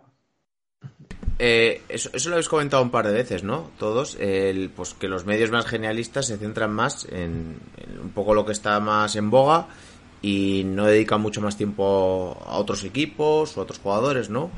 Eh, ¿Lo veis normal? ¿No lo veis normal? ¿Cómo, ¿Qué opinión un poquito al respecto? Es perfectamente normal. En plan de. No sé en el caso de, de y de Pichu, pero yo lo he comentado antes. Para todos nosotros, obviamente quieres que te vayan las cosas bien y cuanta más gente te lea mejor, pero todos tenemos nuestro trabajo aparte. Todos tenemos nuestra vida aparte. ¿sabes? Ninguno de nosotros aspiramos a vivir de esto, con lo cual es muy fácil decir, es que yo hago un contenido súper elaborado, de súper alta calidad, tal cual, no sé como el marca que te saca una crónica y tres highlights. Y es muy fácil decirlo cuando tu comida no depende de eso. Si tú eres el marca, tienes que presentar unos resultados, tienes que presentar, cuando te llega los publicistas, tienes que ofrecerles un número de clics, un número de visualizaciones, un número de, de X cosas. Y si lo que te funciona son jugadores españoles, titulares sensacionalistas y resúmenes de los partidos, ¿qué vas a dar? Vas a dar eso porque, coño, es al final lo que te va a dar de comer. Es al final lo que va a llegar Mercedes y va a poner un anuncio ahí porque los hombres de 25 o 45 años entran en tu web. Para nosotros es muy fácil, al menos en nuestro caso, que ya te digo, no tenemos aspiraciones más allá de somos un grupo de amigos hablando de lo que nos gusta, es muy fácil decir, es que yo ofrezco este contenido que está mucho más elaborado y es cierto, está más elaborado y no te va a hablar, no vas a encontrar en el marca un análisis de 2.000 palabras sobre cómo ha evolucionado el juego de, de Rick White desde que llegó a los Boston Celtics, pero ¿por qué se lo van a leer 800 personas? Tú al marca le sacas un artículo que te lo han 800 personas y dicen, bueno, chicos, ha sido un placer, guapísimo el artículo, pero te vas a tu puta casa. Aquí queremos un artículo que lean 20.000 personas. ¿Que van a leer 20.000 personas? El triple ganador de Curry, la crónica del partido y el, la Ricky Town. Pues, coño, es que es normal. Y, pues, y creo que es necesario porque si hay 20.000 personas que lo leen es porque existe ese público. Y alguien tiene que alimentar a ese público.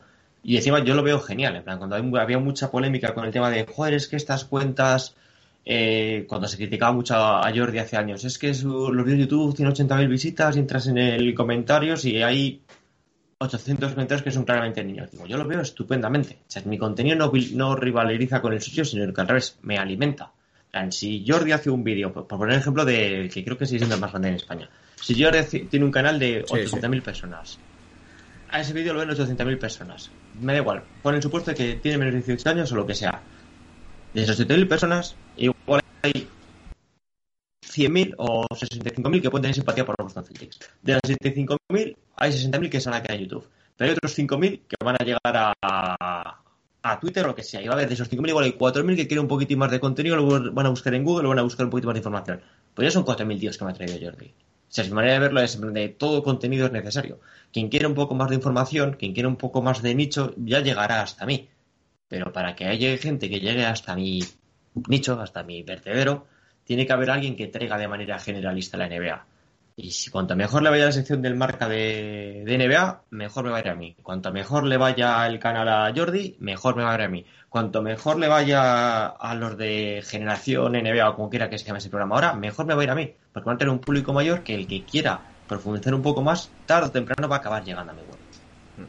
Y que cada, cada cosa va destinada a un público diferente. Es decir, habrá muy poca gente, muy, muy poca gente que consuma las cuatro cosas. Que se lea al marca, que después vaya a generación, que nos vea a tres de nosotros y que normalmente tú ya te coges tus tres o cuatro cosas que, que te interesan y, y por ahí te mueves. Y eso ya va pues por edad, supongo, o país o, o lo que sea. Pero vaya, que yo estoy bastante de acuerdo con Javi en que aquí cada uno busca su, su nicho, como decíamos antes, y la información que haga el marca o no, yo creo que, ya te digo, o sea, no me veo a alguien entrando en el marca, alguna habrá, pero no me veo a la mayoría de, de la gente que, que, nos sigue mmm, leyéndose todos los artículos que saca el marca, esperando a ver cuándo echan en Movistar el no sé qué y, y después viéndonos a, nosotros. Cada uno tiene su sector y, también va cambiando, ¿no? Um, las visitas a veces eh, te vienen más, después menos, o Jordi estaba muy, muy arriba, ahora parece que quizá ha perdido un poquito de fuelle y drafteado se, se, ha puesto por arriba cuando hacen cosas diferentes, ¿no? Porque quizá al principio había mucha gente joven, lo que decía Javi, ¿no?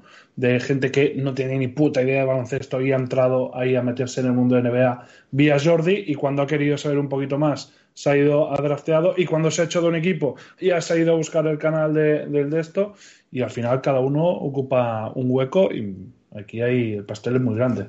No, y después además...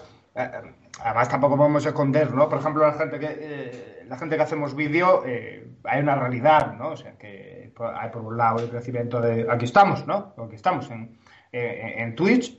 Hay otro crecimiento también súper importante de vídeos cortos, de vídeos cortos en, TikTok. realmente, realmente ahora, ¿dónde está la plataforma YouTube? ¿Y ¿Cuál es el lugar? ¿Qué trozo del pastel es exacto, no? Realmente, para directos está Twitch, para vídeos ultra cortos está TikTok y, de repente YouTube ahora se ha quedado en el medio, medio de gente que no sabemos bien si eh, uno debería hacer directos, si debería, hacer vídeos, cuál es eh, la duración exacta para, para, eso, para esos vídeos. Es que realmente eh, vivimos en un mundo de, de vídeos, sobre todo, que, que, va cambiando constantemente y que, y que uno, pues evidentemente, pues las visitas te, te, suben o te bajan alrededor de, de todo este tipo de cambios que hay en todas las plataformas. Además, ahora hay claramente pues una, una lucha bastante grande eh, en, entre Twitch y YouTube para volver a, dominar el tema de los directos y, y, evidentemente esas guerras no escapan tampoco a los, a los creadores de contenido. Eh, me gusta que trates el tema de, de, de Jordi, que, que, que, bueno, desde hace, no desde siempre, pero desde hace una, una época pues... Eh,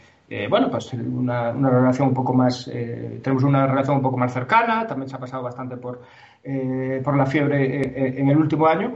Y, lo dije públicamente en Twitter y, y vuelvo a reafirmar, ¿no? Bueno, nos acordamos todos, ¿no? De los famosos premios gigantes. Yo solté en su momento eh, ese tweet, pero me quiero volver a, reafirmar. Eh, este hombre debería tener eh, en su momento, no sé, algo que su premio, que si otra cosa, pero desde luego las comunidades NBA le debemos mucho a, a, Jordi además el basquete en este sentido, o sea, el, el, el, picar piedra, cómo viralizar, ¿no?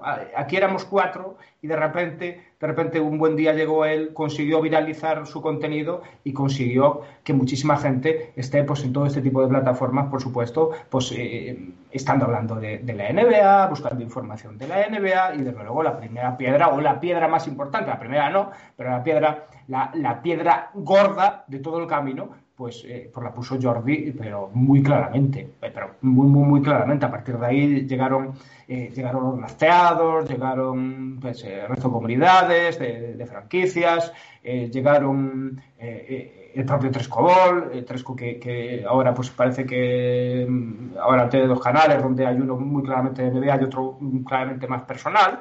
eh, eh, yo creo que eh, se le debe, o sea, la primera gran piedra que se puso en, este tipo de plataformas eh, eh, la dio Jordi de Masses Basket. Y so- soy consciente que durante mucho tiempo eh, recibió determinado hate de, muchas comunidades NBA, quizás un poco más eh, puristas, podemos llegar a decir, con, el tema del contenido, pero desde luego eh, yo creo que el tiempo eh, nos ha llevado a todos a, a creo que prácticamente eh, pues decir por supuesto es que este tipo este tipo hizo mucho por, por este tipo de contenido ¿no?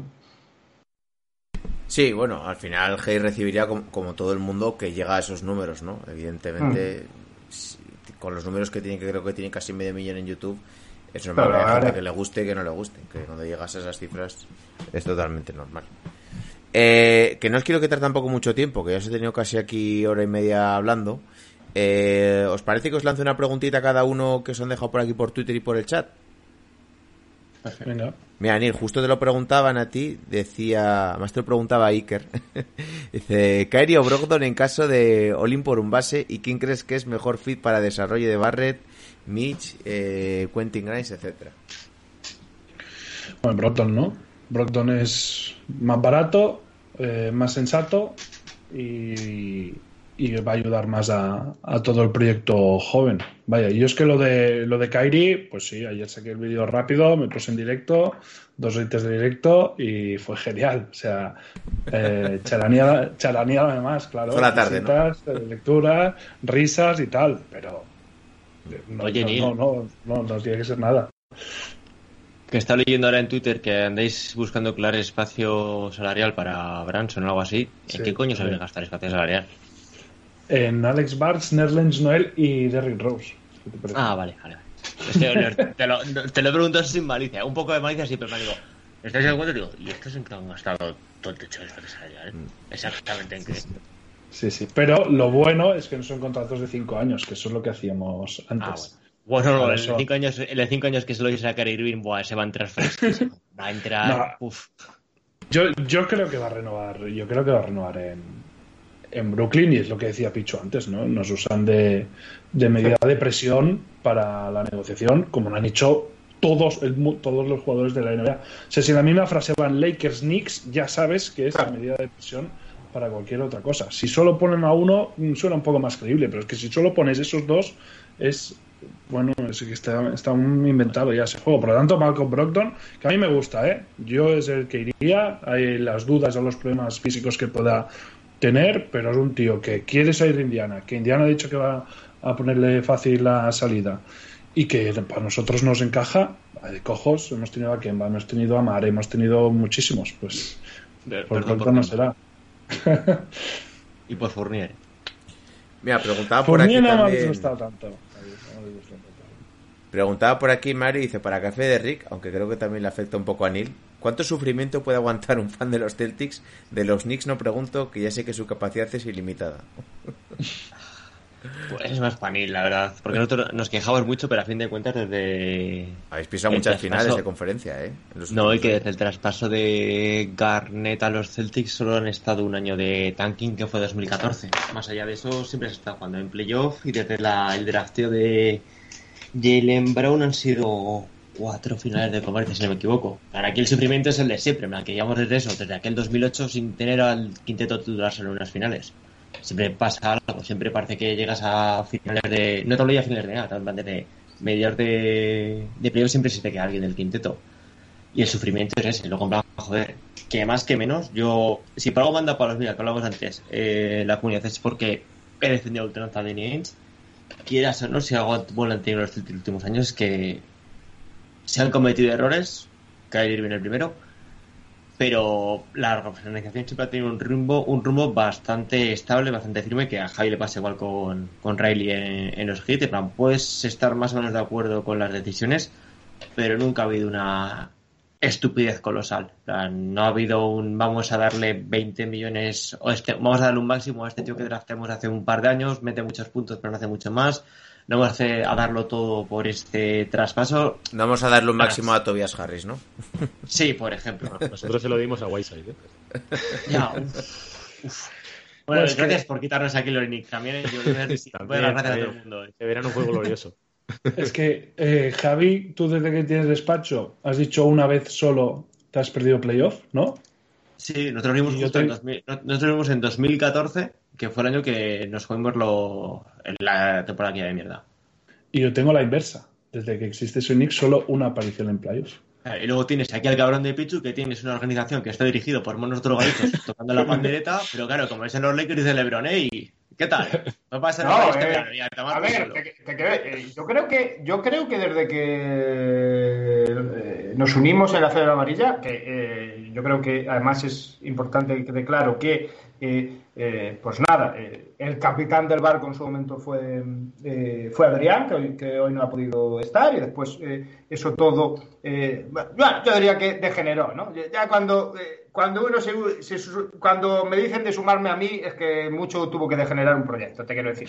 Pero pero mm, eh, y al final todo eso llevó, ¿no? Pues a dos personas que tenían eso era una, una redacción de una página web, como bien explicamos antes, y, y después pues todo eso degeneró, ya os digo, en, en- un canal de YouTube de dos personas que tenían experiencia en YouTube, como, como era Adrián y como, y como yo mismo, y, y a partir de ahí pues eh, fuimos dos y, y- y nada, y, y somos por los dos, ahora mismo los, los dos capitanes, los dos, los dos capitanes del barco. Eh, eh, dicho esto, que yo recuerde, en- desde que llego a esa redacción hasta ahora, he estado en los playoffs que se gana el anillo, los playoffs que se le gana el play-in a Warriors y nada más, te quiero decir. Y yo creo que Sí, pero- llevamos, llevamos un ratito, ¿eh? Creo que No, pero lo que te comento es lo siguiente. Aquí tienes el ejemplo de Javi, que creo que vamos a calificarlo.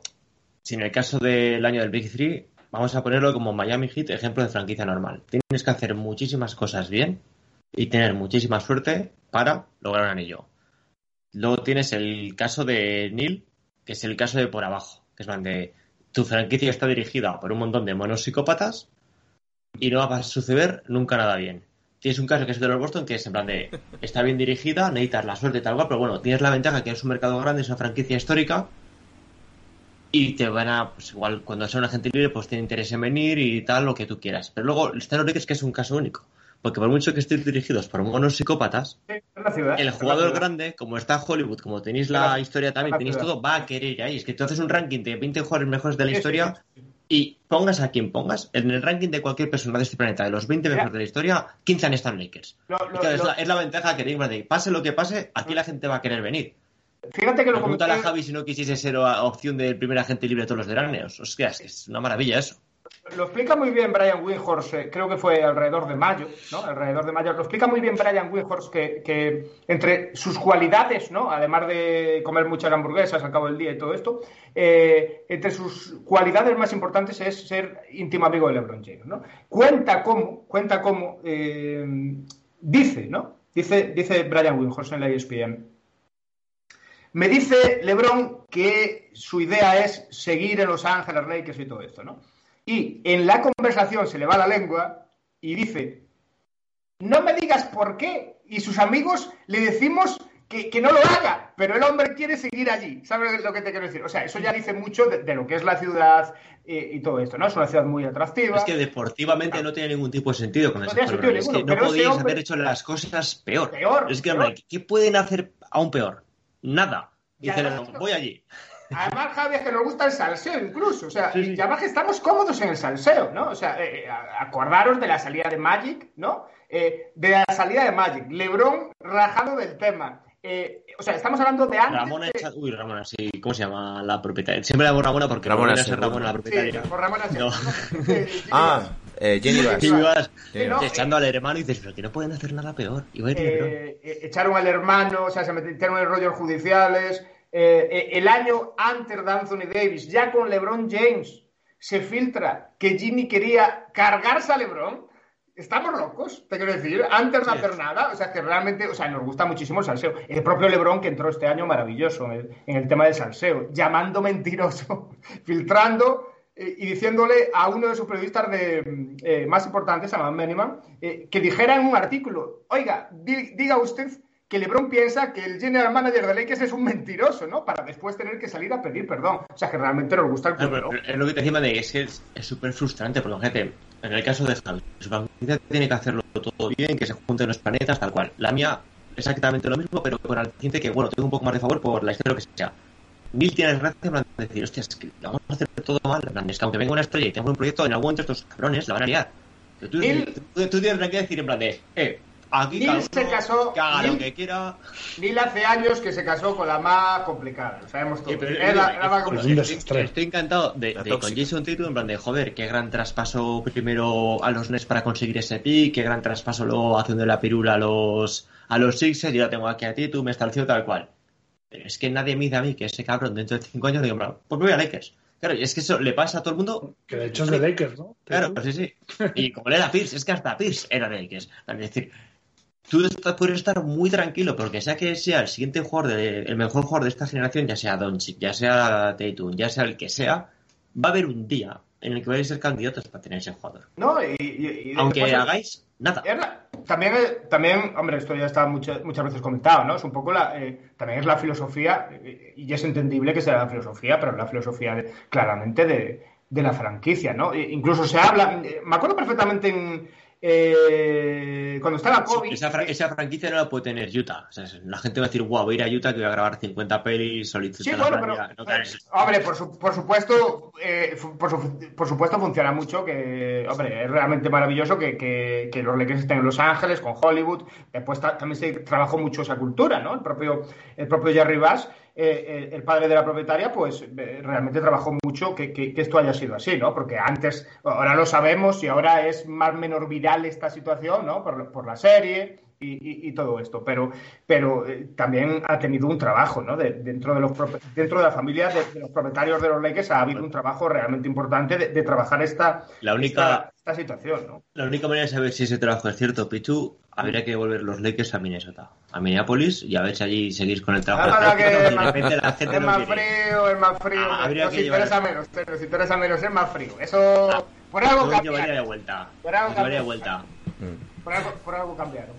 Eh, venga, va, una para, para ti, Javi Rojo. Eh, decían por aquí, ¿a qué personaje de tu equipo te gustaría entrevistar? ¿Jugador, entrenador, mascota, dueño? Hombre, mascota. Si puedes elegir, Hombre, no creo que lo elijas. No. Es difícil, ¿eh? Es difícil. Yo creo que al que más me gustaría entrevistar es a Riley. Hombre, hombre. Te iba a pegar si dices otra cosa. Sí, sí. Es que a Jimmy también me parece muy curioso, ¿eh? me hace mucha gracia. Pero, pero bueno, evidentemente. Aparte que además Riley no habla tanto en los medios como los jugadores, ¿no? Que les escucha siempre, a están mucho. Y joder, Riley es, es todo. Es todo. ¿Cómo llevas, ¿Cómo llevas tener al mejor entrenador de la liga y que nadie se lo reconozca? Yo creo que también, igual que has dicho tú, el tema de la idiosincrasia de los Celtics es parte de nosotros estamos como muy acostumbrados a ser el underdog definitivo, ¿no? O sea, siempre. El, el que no se lo reconoce, el que tampoco. Yo no sé si le han dado algún Executive of the Year a Riley, no lo sé. Ahora mismo no, no lo sé. Hombre, pero pasó LeBron igual. No, no sé. ¿eh? no me acuerdo, yo creo que no lo sé, lo tengo que mirar. De todos modos, en el tema de Spoelstra, a mí personalmente, ¿eh? esto ya es una opinión personal, como que a mí me da un poco igual, yo creo que es parte de la filosofía de Miami también el tema de los reconocimientos individuales. O sea, es como, ya sabes que tienes ese reconocimiento social, que evidentemente en la NBA es súper importante el tema de los premios, pero tú ya sabes que te va a dar un poco igual lo que digan. mm, Y, es, y de hecho lo han hecho parte de su filosofía. Quizá antes no tanto con el tema de LeBron y tal, porque era mucho más parecido a un modelo Lakers, vamos a decir, ¿no? De estrellas y glamour y showtime. Es que te ha hecho ya- funcionar todo. O sea, te ha hecho funcionar el equipazo que es ultra difícil de gestionar el vestuario y luego te ha hecho gestionar un proyecto que lo es el de Underdog. Y luego encima es que... Ah, sí, sí. Y, y yo te digo para que yo estoy muy contento con Udoka y está muy contento con Stevens. Que parecen dos grandes entrenadores, pero es que cada año que se ha enfrentado contra Spolstra, cualquiera de los entrenadores, es que le ha metido un baño para el tercer partido en cuanto a ajustes. y parece, no sé, no, no entender la falta de conocimiento que tienes. Yo sobre todo lo que más le doy a Spoelstra, con, a diferencia de otros superentrenadores también, es quizá incluso cuando no tenía gran equipo. Este año, por ejemplo, que no tienes estos dos, dos años de éxito, ¿no? De la burbuja y este, de no tener ese equipo super contender máximo y llevarlo hasta ahí, pero también en los años esos de que otras franquicias tanquean a lo bestia, Miami tuvo un año que empezó 11-30 con es el, el mágico año de Waiters y de Whiteside y todos estos, y luego hizo un 30-11 para acabar a un partido solo en el desempate y no, no clasificar a playoff, que fue la- el aquel año el- en el que vosotros le ganasteis a los Bulls, aquellos que estaba, estaba Wade, estaba, estaba Butler, estaba Rondo. Miami no entró por nada. Y yo creo que ese tipo de cosas sí que hablan mucho más del entrenador y no solo de gestionar un super equipo o, un, o una generación dorada, ¿no? Que es lo que. Es lo que te iba a decir, porque si miras en plan eh, los Phil Jackson, los Steve Kerr, los. Eh, se me el nombre ahora. Popovich. Joder, lo diré. Eh, Popovich, Popovich. siempre han entrenado equipos muy buenos, ganadores, tal cual. Después te digo que ha logrado éxitos con un equipo muy bueno, pero cuando tiene un equipo de mierda también ha Bueno, de mierda. Me, me- me atrevo a añadir lo ha llevado con a una misma finales. generación. Sí, Porque sí, no. esos entrenadores, quizá Phil Jackson no, porque tiene dos diferentes, pero tanto Kerr como Popovich viven Sí, de una generación. Sí, bueno, Popovich igual tiene el margen de que en 2014 ya no tenía ningún top 5 de la NBA en su equipo, pero es que los demás man siempre han tenido un top 5 todo eso. Y, es, y después es que ha hecho las dos cosas. plan, Ha ganado con lo que ganan todos los grandes, pero es el que tiene también el hecho de decir, hostia, ha llegado a unas finales de, de la NBA con ni siquiera un top 5 de... Sí, de- sí, de- y lo que digo, y el 10. suelo nunca ha sido tan bajo. O sea, el suelo Mm. cuando todo te ha... Miami no tenía ni, ni cerca de un proyecto de estrella. Su proyecto de estrella, aparte de Whiteside, era Richardson. O sea, imagínate lo que era. Y nunca decidió tanquear, sacó lo máximo. Spoelstra ha regalado contratos NBA a James Johnson, a toda esta gente, aparte de que se los dimos nosotros. Luego ha conseguido que esta gente, o sea, realmente Tyler Johnson, que ganó 21 millones al año, llegó a ganar Tyler Johnson. O sea, un montón de jugadores que le deben completamente su carrera a, a y todos estos undrafted que están saliendo ahora. El propio Haslem que salió undrafted, que es evidentemente es anterior. Pero todo ese desarrollo que ha hecho Spoelstra con esos jugadores, más allá de los anillos, porque al final, evidentemente, pues los anillos son los que diferencian a uno y a otro, pero yo creo que eso también lo han conseguido hacer parte de la cultura de los hits, el tema de valorarte muy por encima de los premios, de los reconocimientos o de lo que te valora incluso la, no sé, el media popular, ¿no? Tú siempre has reivindicado mucho eso, no- ¿no, Javi? Que, gustaría- que siempre has reivindicado mucho eso, ¿no? Que a Miami se le ha infravalorado mucho, ¿no? Da igual lo que haga, entre comillas, porque fíjate, este año yo ya lo dije, no critico en absoluto a quien han elegido de entrenador del año, porque el año de Phoenix Suns es espectacular. O sea, siempre va a haber tres o cuatro candidatos que lo merecen un montón, o el de Memphis o tal. Pero nunca se lo dan a Spoelstra. Y Spoelstra ha quedado primero del este más duro de, de los últimos 20-30 años, con ninguna super super estrella, a pesar de que Butler haya hecho el año que ha hecho, pero durante la regular season no lo ha hecho, ha ganado gracias a que Jur Seven y toda esta gente ha hecho un año impresionante. Bueno, eh, en parte, desgraciadamente uno le queda el consuelo de acostumbrarse a eso y de tener el reconocimiento en general, porque la mayoría de gente sí le da el reconocimiento independientemente de, la que, de que la NBA no, pero sí que es verdad que es algo frustrante, es un poco, es un poco triste y, y de hecho eso ya es más una cosa de los de fuera, porque la gente de Miami sí que lo valora, pero la gente de fuera también simplifica mucho el éxito de la franquicia con, no, aquellos años de LeBron y tal. Bueno, al final también estás expuesto un poco a, a cómo lo ve el de fuera, pero el de dentro no tiene ninguna duda. Y concretamente con Eso. Spoelstra y con Riley y compañía, la estructura, yo creo que eso es lo que más, sobre todo, se ha blindado de cara a la opinión, el tema de que Miami, si no es la mejor eh, gerencia de la liga, es top 3 seguro. No hay ninguna discusión. Hasta el bueno de Tibodó le han dado un par de... El año pasado lo ganó, Neil, entrenador del año. Sí, Eh. merecidamente, yo creo. Bueno, bueno, eso Un, ya... enten- un entrenador con anillo. Eh, eh, para acabar, mira, había una que nos la hacía por aquí Mundo Lakers para ti, Pichu. Dice, ¿a qué jugador le darías la mid-level de los Lakers? Cualquiera que. A cualquiera que. que defienda, ¿no? A cualquiera que defienda. Yo creo que es el. En general, yo ¿no? creo- Yo creo que es el, ese, es el punto. Por cierto, por cierto, la gente que no, que no siga Mundo Laker, que, que la siga toda ahora mismo. Otro, otra, otra comunidad también que, que está intentando crecer eh, alrededor de las redes sociales y todo esto. Eh, oye, también un magnífico, un magnífico trabajo. Yo intento, eh, como siempre he dicho, eh, intento, mm, en más de un vídeo lo he dicho, sobre todo en el último año, ¿no? Unidad y familia, llevarnos todos bien y todo esto, siempre intento, ¿no? Siempre intento que, que toda la gente que está alrededor de Los Ángeles Lakers y que trabaja alrededor de Los Ángeles Lakers en español y en castellano, pues que tenga su lugar y, y desde luego siempre, siempre van a tener, siempre van a tener mi apoyo, ¿no? Y, y en base a, a- a lo que él pregunta, pues Mira, Pillita realmente- que le están diciendo ahora. Que Javi también imagino que está... No sé si estarás un poco nervioso tú también, ¿no? Con lo de Tucker. Hombre, para que se vaya a Lakers no. Bueno, es que realmente, realmente hay cosas, hay cosas absolutamente locas eh, sobre, sobre el tema de PJ Tucker y, y otro y, eh, no, es que realmente si sale un contrato de 7 millones para aceptar uno de 6, es que aquí hay un problema de números que, que uno no tiene bien calculados o es que PJ quiere, eh, pues ha firmado por, por, no sé, por Warner Bros. para protagonizar alguna película, te quiero decir. O sea, que realmente es un, es un sinsentido todo. Eh, pero dicho esto, yo creo que para una franquicia como Los Ángeles Lakers que intenta reconstruirse dentro de la propia constru- construcción de lo que tiene ahora, que es un, es un desmán que no sabemos bien hacia, hacia qué lugar podemos, eh, podemos llegar ahí. Yo le daría otra oportunidad a ese grupo, ¿eh? Yo creo que, eh, si, esta, si este año no funcionó, yo creo que es por falta de rodaje. En plan, habéis tenido muchas lesiones, Anthony Green ha estado bien todo el año. Bueno, esa era de toda la vida. Yo creo ¿eh? que ah, ah, habría que darles otra vuelta a ese, a ese grupo porque viene bien a todos. Esa es la rueda de prensa de LeBron y esa es la ru- rueda de prensa de LeBron, Westbrook y no y yo sí, os daría, le daría otra oportunidad a ese grupo porque realmente no podía mostrar su potencial en pista. Mm. ¿No queréis a Westbrook vosotros o qué? Nadie, por ahí. Que parece que lo quieren empaquetar. ¿Quién quiere a Westbrook? Nadie quiere a Westbrook. Nadie, nadie quiere a Westbrook. Eso también da para otra, ¿no? Da para otro debate, ¿no? Eh, ¿Qué ha pasado ahí, no? ¿Cómo se ha podido devaluar tanto un tipo, no? Pero, pero dentro de la pregunta de, de Mundo Básquet, para mí, si, si tú te quieres construir o reconstruir dentro de la propia construcción, como digo yo, pues, eh, hombre, si tú fichas un entrenador para cuatro años, sea el que sea, y, y este, y este viene muy arropado por, por todo lo que es el, el entorno de Lakers, porque mm, eh, lo primero, lo que quería LeBron, eh, lo segundo, eh, públicamente eh, lo apoyó Magic Johnson y, y, otro, y otras gentes pues también muy importantes dentro de, esa pirámide extraña que, que, que manda que manda en Los Ángeles Lakers.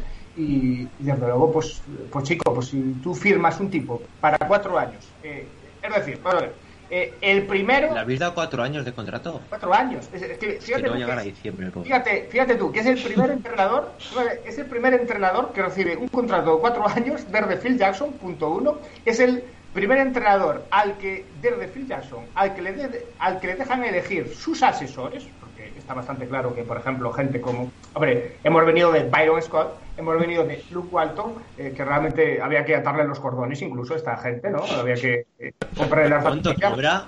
No, no cobra mucho. mucho no se enteraba. Y, y después aún por encima lo de Frank Vogel, ¿no? Que era un tipo que, que- que tenía peso, que venía de otras franquicias, que incluso el tipo eh, ganó un anillo de la NBA. Y, ni- y ni por esas, en ninguna de las tres temporadas donde estuvo Frank Vogel, pudo elegir ningún tipo de asesores. Incluso en el último año, que vamos, le pusieron una pistola y, una metralleta. La, la- la pistola la ponía uno por la espalda y la metralleta se la ponía por delante, ¿no? Eh, o sea que realmente eh, él viene en una situación donde de, de poder importante, considero yo, porque realmente si, si te dejan traer a los asesores, si te dejan eh, una serie de historias y después aún por encima te firman cuatro años, hombre, es que realmente tú tienes ahí, pues, o tú has intentado negociar una capacidad o una cantidad de poder muy superior a la, a la de los últimos tres entrenadores De hecho, de los hay que como mínimo, vamos.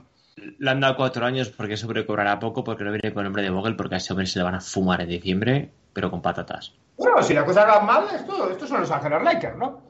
Hombre, también depende de los, también depende de los asesores, ¿no? Porque, eh, ¿sabes? No, ya digo, que, que si ese tío cobrase 3 kilos al año o lo que esté cobrando los tendrástos de la liga, no le dan 4, como, como puede ser el caso de Vogel. O sea, Vogel venía con un contrato de nivel, han tenido que dar esa pasta y no le dan Bueno, 4 a años porque sabe que en cualquier momento le van a echar a A, a, a- a Vogel, a Vogel no se lo cepillaron por, eh, por una cuestión que es incluso humorística, ¿no? Eh, lo de Vogel es incluso humorístico, es decir, se sabe que a Vogel no lo echaron a mitad de temporada porque los Lakers decían, eh, no podemos, eh, no podemos eh, hacer aquí una reunión de entrenadores para elegir a uno, ¿no? A mitad de temporada. Por lo tanto, eh, debería de quedar un entrenador interino. Y eh, entonces cuando miraron para al lado, se dieron cuenta de que había un entrenador que conoce Neil perfectamente. Entonces dijeron los Lakers, bueno, a lo mejor tiene que acabar la temporada, joven. ¿eh? O sea, no querían para nada que Fiscal siguiera ahí y, y todo esto. Tanto Tampoco es, así, por qué, la verdad. tanto es así que la primera decisión de Han, la primera, ¿eh? O sea, eh, es decir, al minuto uno, ¿eh? Al minuto uno, se anunció cuando entró Han por, por la puerta, Darwin Han anunció que el primer despedido era Davis. Filner. Esa fue la primera decisión que tomó Han. Teniendo a LeBron ahí, que es en teoría su único valedor. O sea. Fizdler tiene trabajo en la NBA porque es amigo de, de LeBron James y así ha ido tirando. Si ahora ya se lo han cargado de ahí, yo creo que este hombre, pues nada. Igual es porque LeBron también se va de ahí. Van a hacer su segunda hijo o hija, pues lo disfruten. ¿Cómo iba el, run run este que está viendo de LeBron y, y Golden State? Eso es, eh, somos los rayos aquí. Ah, Esto da, esto da para una Sí, cosa. Mira. Un poco de humo, ¿no? Feo de Massive Ball. Feo de Massive Ball, por favor. que Feo. sería. Feo de Massive Ball, por favor. Feo de Massive Ball. Eh, quiero poner encima de la mesa una cuestión eh, para otro debate de estos que puedes invitar a quien quieras, ¿no? Tenemos que trabajar, por favor, un, un debate sobre el humo en la NBA. Sí, pero Pichu, una, una, una cosa. Esto es básico, ¿eh? La narrativa, la narrativa sería preciosa. En plan, la franquicia que se ha llevado a todos los agentes libres de todos los equipos, que se le vaya el agente libre, que creo que estamos más o menos de acuerdo, más grande de la historia, a la franquicia, a la que huyeron también todos sus aficionados, sería. Sería, sería, Sería muy plan, ¿Dónde se fueron todos los aficionados de Lakers cuando desapareció Kobe? A Golden State. ¿Dónde Bueno, está ahora no. LeBron? A Golden No. State. Todos no, en plan, Todo- todo- todo- ¿me entiendes? Se- se- la, la cuestión de la narrativa visto de fuera yo es una cosa que rezo cada día para que pase.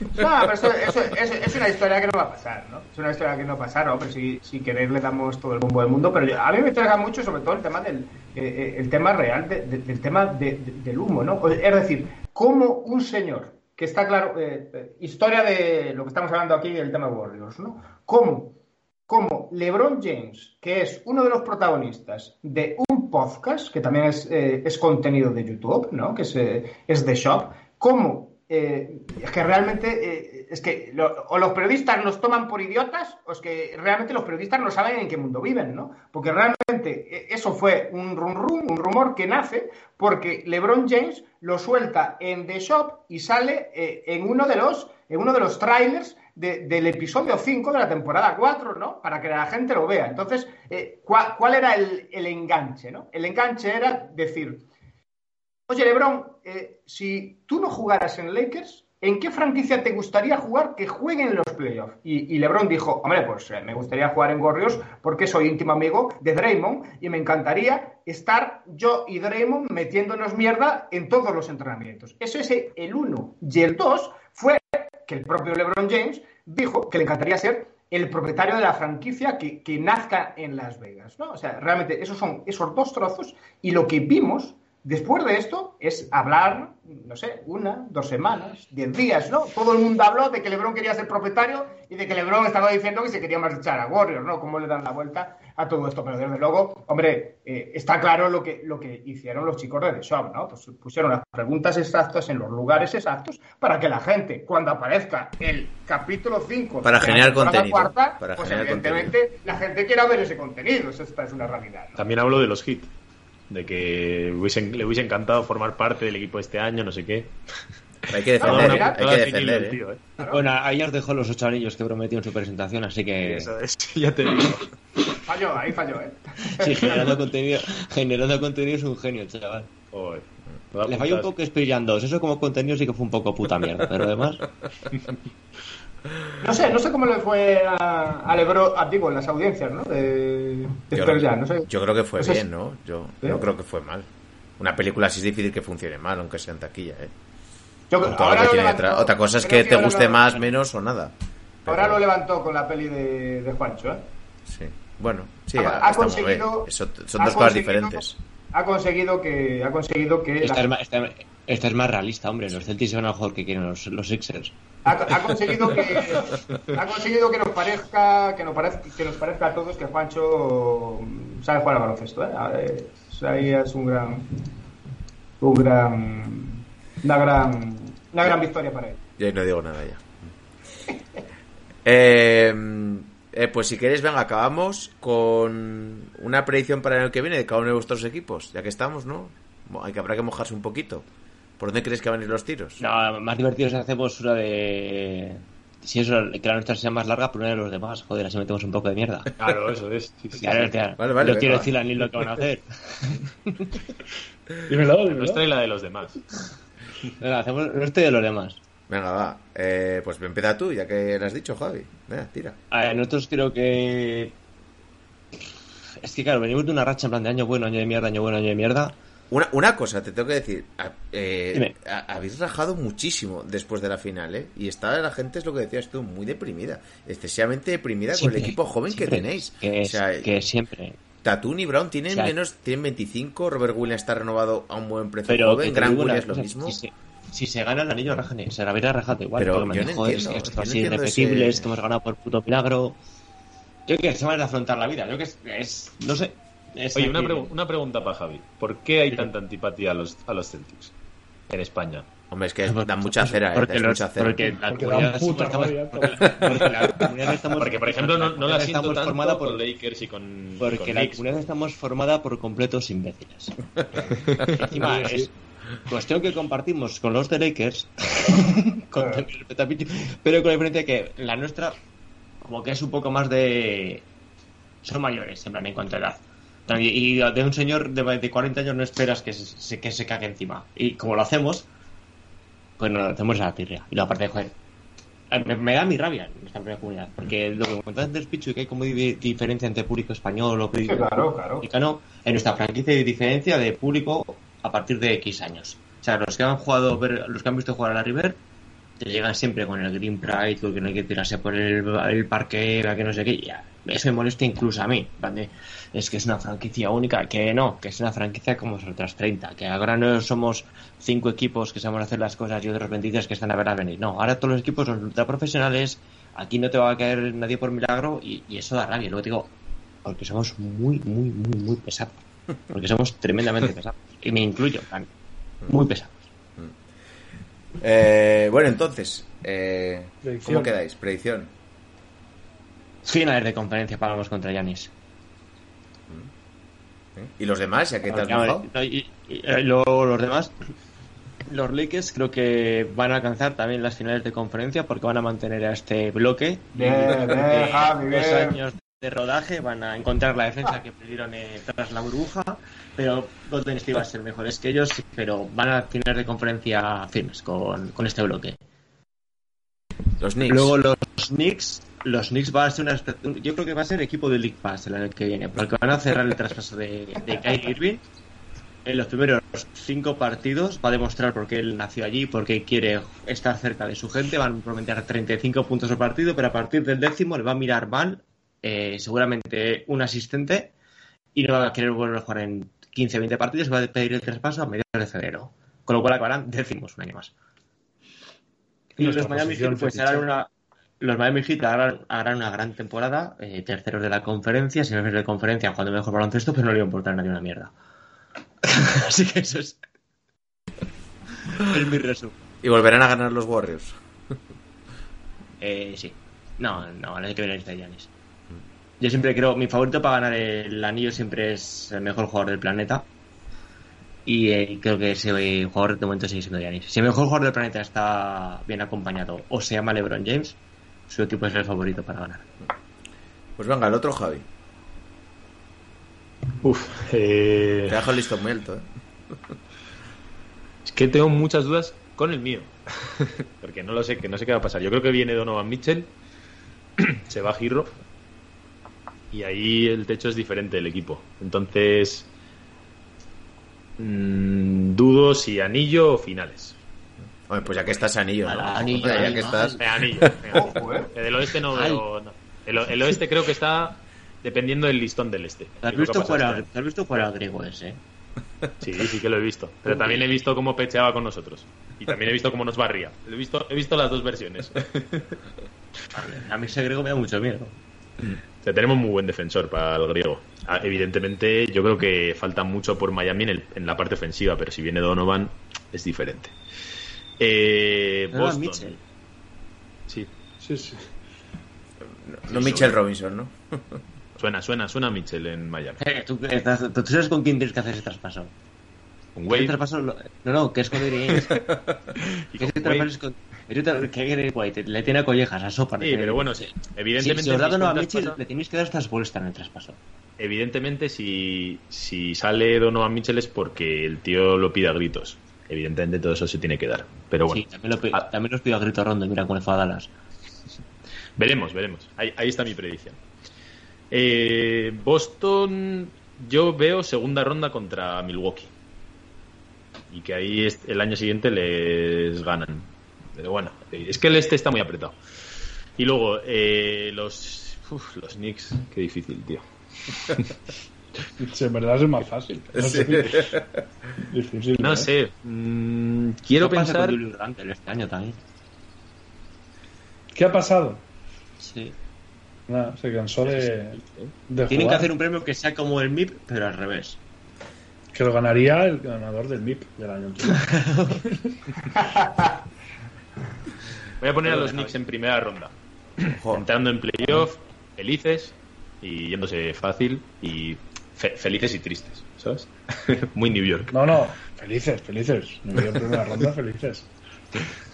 Y los Lakers les veo en segunda ronda, pero también perdiendo. No sé con quién. No sé si con Manteniendo el. Muy bien, muy bien. Sí. Sí, Contentos. A ver, es que al final, quiero decir, hay demasiada constelación de estrellas. Ay, y Pichu, contentos no, ¿eh? No, no. Contentos, contentos. No, No, no. hombre, yo, yo por No. lo que estoy leyendo, por lo que estoy leyendo, esto Bueno. eh, está... Nuevo entrenador, yo creo que la carrera de sobrevalorado, Lebron, ¿eh? ¿eh? Que Sí, se Por acaba el ya. momento estamos sobrevalorando el tema, ¿eh? Por el momento estamos sobre... Por los análisis que leo yo, ¿no? Y, y- y de la gente allí en Estados Unidos de, de- de las opiniones. Pero bueno, sigue, sigue, sigue. Es verdad que hay muchas cosas que te invitan a ser muy pesimista, ¿no? La edad de LeBron, eh, la salud de Davis, el encaje de Westbrook, tal. Pero sí que es verdad que hay mucha base o algunas piedras que te hacen pensar en que también era el equipo que ganó la NBA en 2020 con la mejor defensa de la liga. Evidentemente están años luz de eso. Pero bueno, esas pequeñas piezas, siendo Los Ángeles, justo como hemos hablado, ¿no? De que todos los jugadores estos acaban queriendo ir allí. Por lo menos para llegar a segunda ronda en un oeste que ha ido muy a menos, hay que hacer las cosas muy, muy mal como este año, que pueden hacerlo. Pero yo creo que si se meten ahí por arriba y te toca una primera ronda tal, la segunda yo creo que sí que palman porque hay equipos que llevan ya un proceso mejor. Segunda ronda. Eh, venga, Neil, que además te están aquí hablando del pick 4 que queréis para Sacramento. Lo decía por aquí Zarsak, según Ian Bigley, ¿no? Sí. Te ha dicho algo. Sí, sí, están ahí intentándolo, pero bueno, para la gente que, lo, que quiere ese 4 y ese 7 NIB, eh, se necesita un tercer equipo. O sea, Sacramento no, no, le interesan las cosas de, de los Knicks y, se necesita un tercer equipo y mucha fantasía que, que no creo que, que acabe de, llegar. A ver, yo voy a ser contundente, ya que va a ser una predicción que se va a dar que dar aquí y dudo que nadie se acuerde eh, de aquí un, un año en junio cuando se resuelva. Voy a decir que los Celtics del anillo, los Lakers del pick 1 del draft, del año que Bien, viene, bien, bien, positivo todo. Para que, para que elija Lebron a- y lo van a gastar en el hijo de Lebron. Brutal. claro, digan, si quiere, lo puede elegir. O sea, tendrá, tendrá la opción. Di- Dice, dice Neil que nadie se va a acordar de esto, pero esto va a ser clip de TikTok. Por eso, ¿eh? Y bueno, Miami sí que lo veo más intrascendente. Primero en liga regular, seguro. Eso volverán a ganar el este porque son un equipo que una pisonadora en liga regular y ya en playoff, pues entiendo que primera, segunda, bueno, primera ronda sería una sorpresa, segunda ronda o finales de, de conferencia como, como siempre. Y eh, nosotros, pues nada, lo de, lo de otro año. Espero que tengan paciencia. Lo único que le pido a los Knicks es que tengan paciencia, que no vayan a Irvings, que no vayan a, a historias así. Si quieren gastar picks, me da absolutamente igual, pero que, que no saquen a, a los jugadores eh, jóvenes, que mantengan un poquito allí. Y si nos da para volver a playoff, perfecto. Si nos da para volver a play-in, pues también me conformo. No, no, pero predicción. ¿Qué hacen los Knicks? Eh, playoff, ah, primera ronda de playoff. Mira, nos echáis vosotros. Eh, Miami, octavos contra, contra Rivalidad de los. 90. Y perfecto, exactamente. Pichu. Bueno, pues eh, yo creo que, vamos a ver, voy a empezar por Knicks, ¿no? que, que es una de mis preferencias históricas de siempre, eh, fuera de playoff, claramente. Eh, al final, eh, la leyenda es la que es, ¿no? Es, una franquicia que, lo mismo que a los Lakers muchas veces, ¿no? Nos, nos dicen, ¿no? Este, realmente siempre buscan la estrella, siempre buscan el...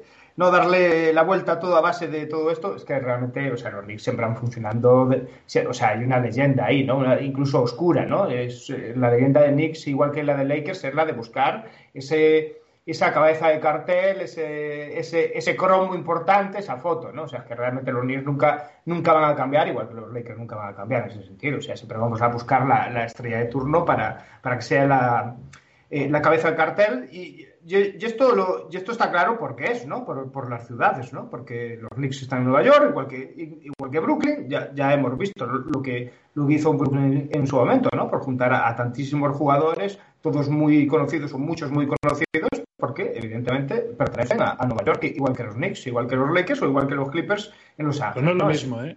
No es lo mismo porque en Brooklyn, con un Big Three de la hostia, de top Mm. 10 jugadores, no llenaban el estadio y los Knicks con Galloway lo seguimos Pues es eh, que- llenando. Oye, oye, Neil, oye, Neil, pero En playoff, los Boston Celtics jugaron cuatro partidos en casa contra los Nets. Es que era lamentable eso. Que dimos mucha caña a los Heat, pero hostia, es que lo de los Nets. Oye, Neil, pero no, no me negarás que si, si los Knicks pudieran fichar los aquellos jugadores que tenían los Nets, bueno, se hubieran ido de cabeza.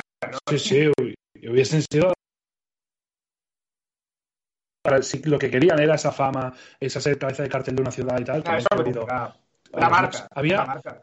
Yo recuerdo, el, no sé qué día de, no sé si Nochevieja o un día de estos marcados de calendario o, o Martin Luther King o alguno de estos, que a los Nets les pusieron un partido bueno, un Nets, yo que sé, Sixers o un partido bueno, y los Knicks jugábamos contra los penúltimos, no sé si los Rockets o así, o Charlotte, y la, la audiencia en la ciudad de Nueva York fue el doble del El, partido de, los partido Knicks que Kemba Walker, ¿no? Que hace...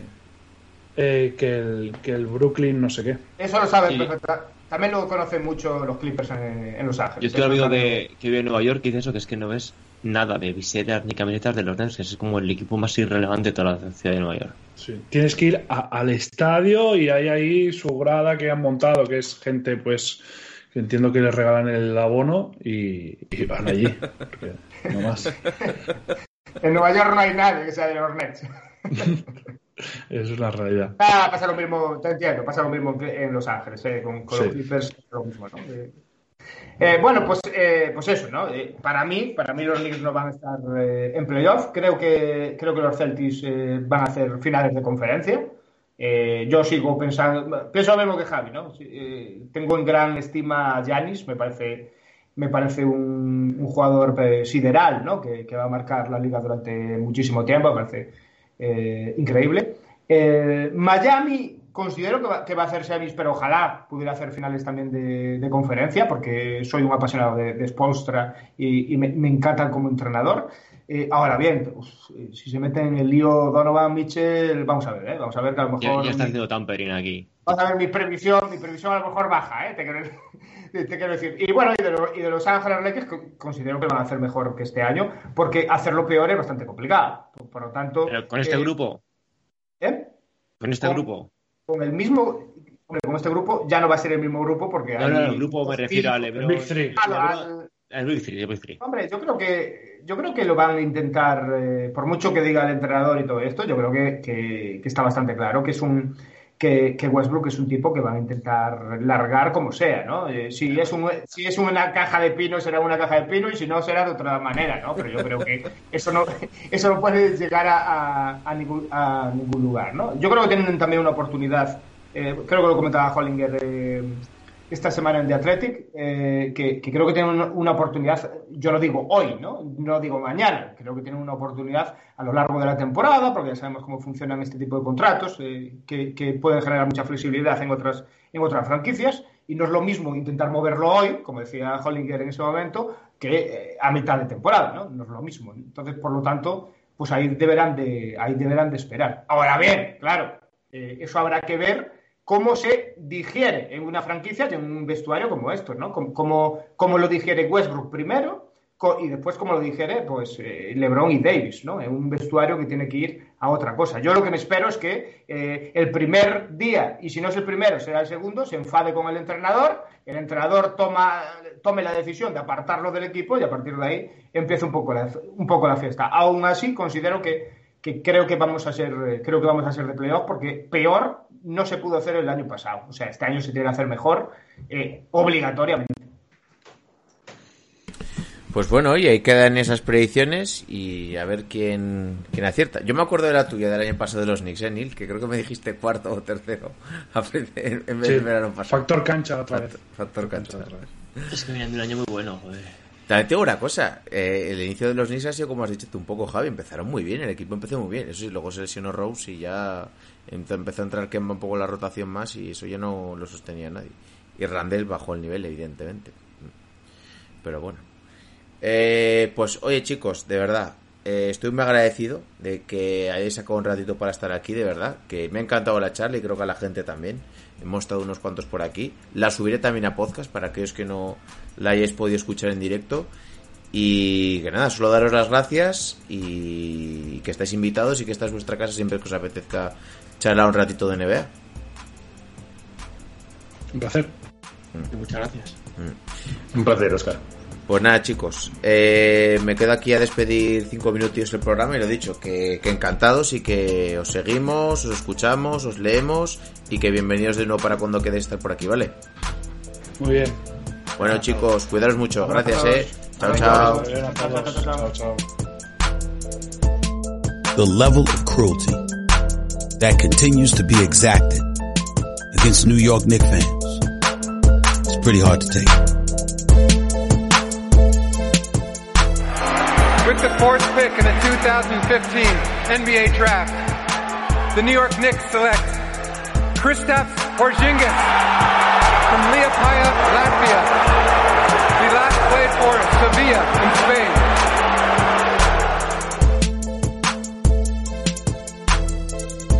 How much more can you stink?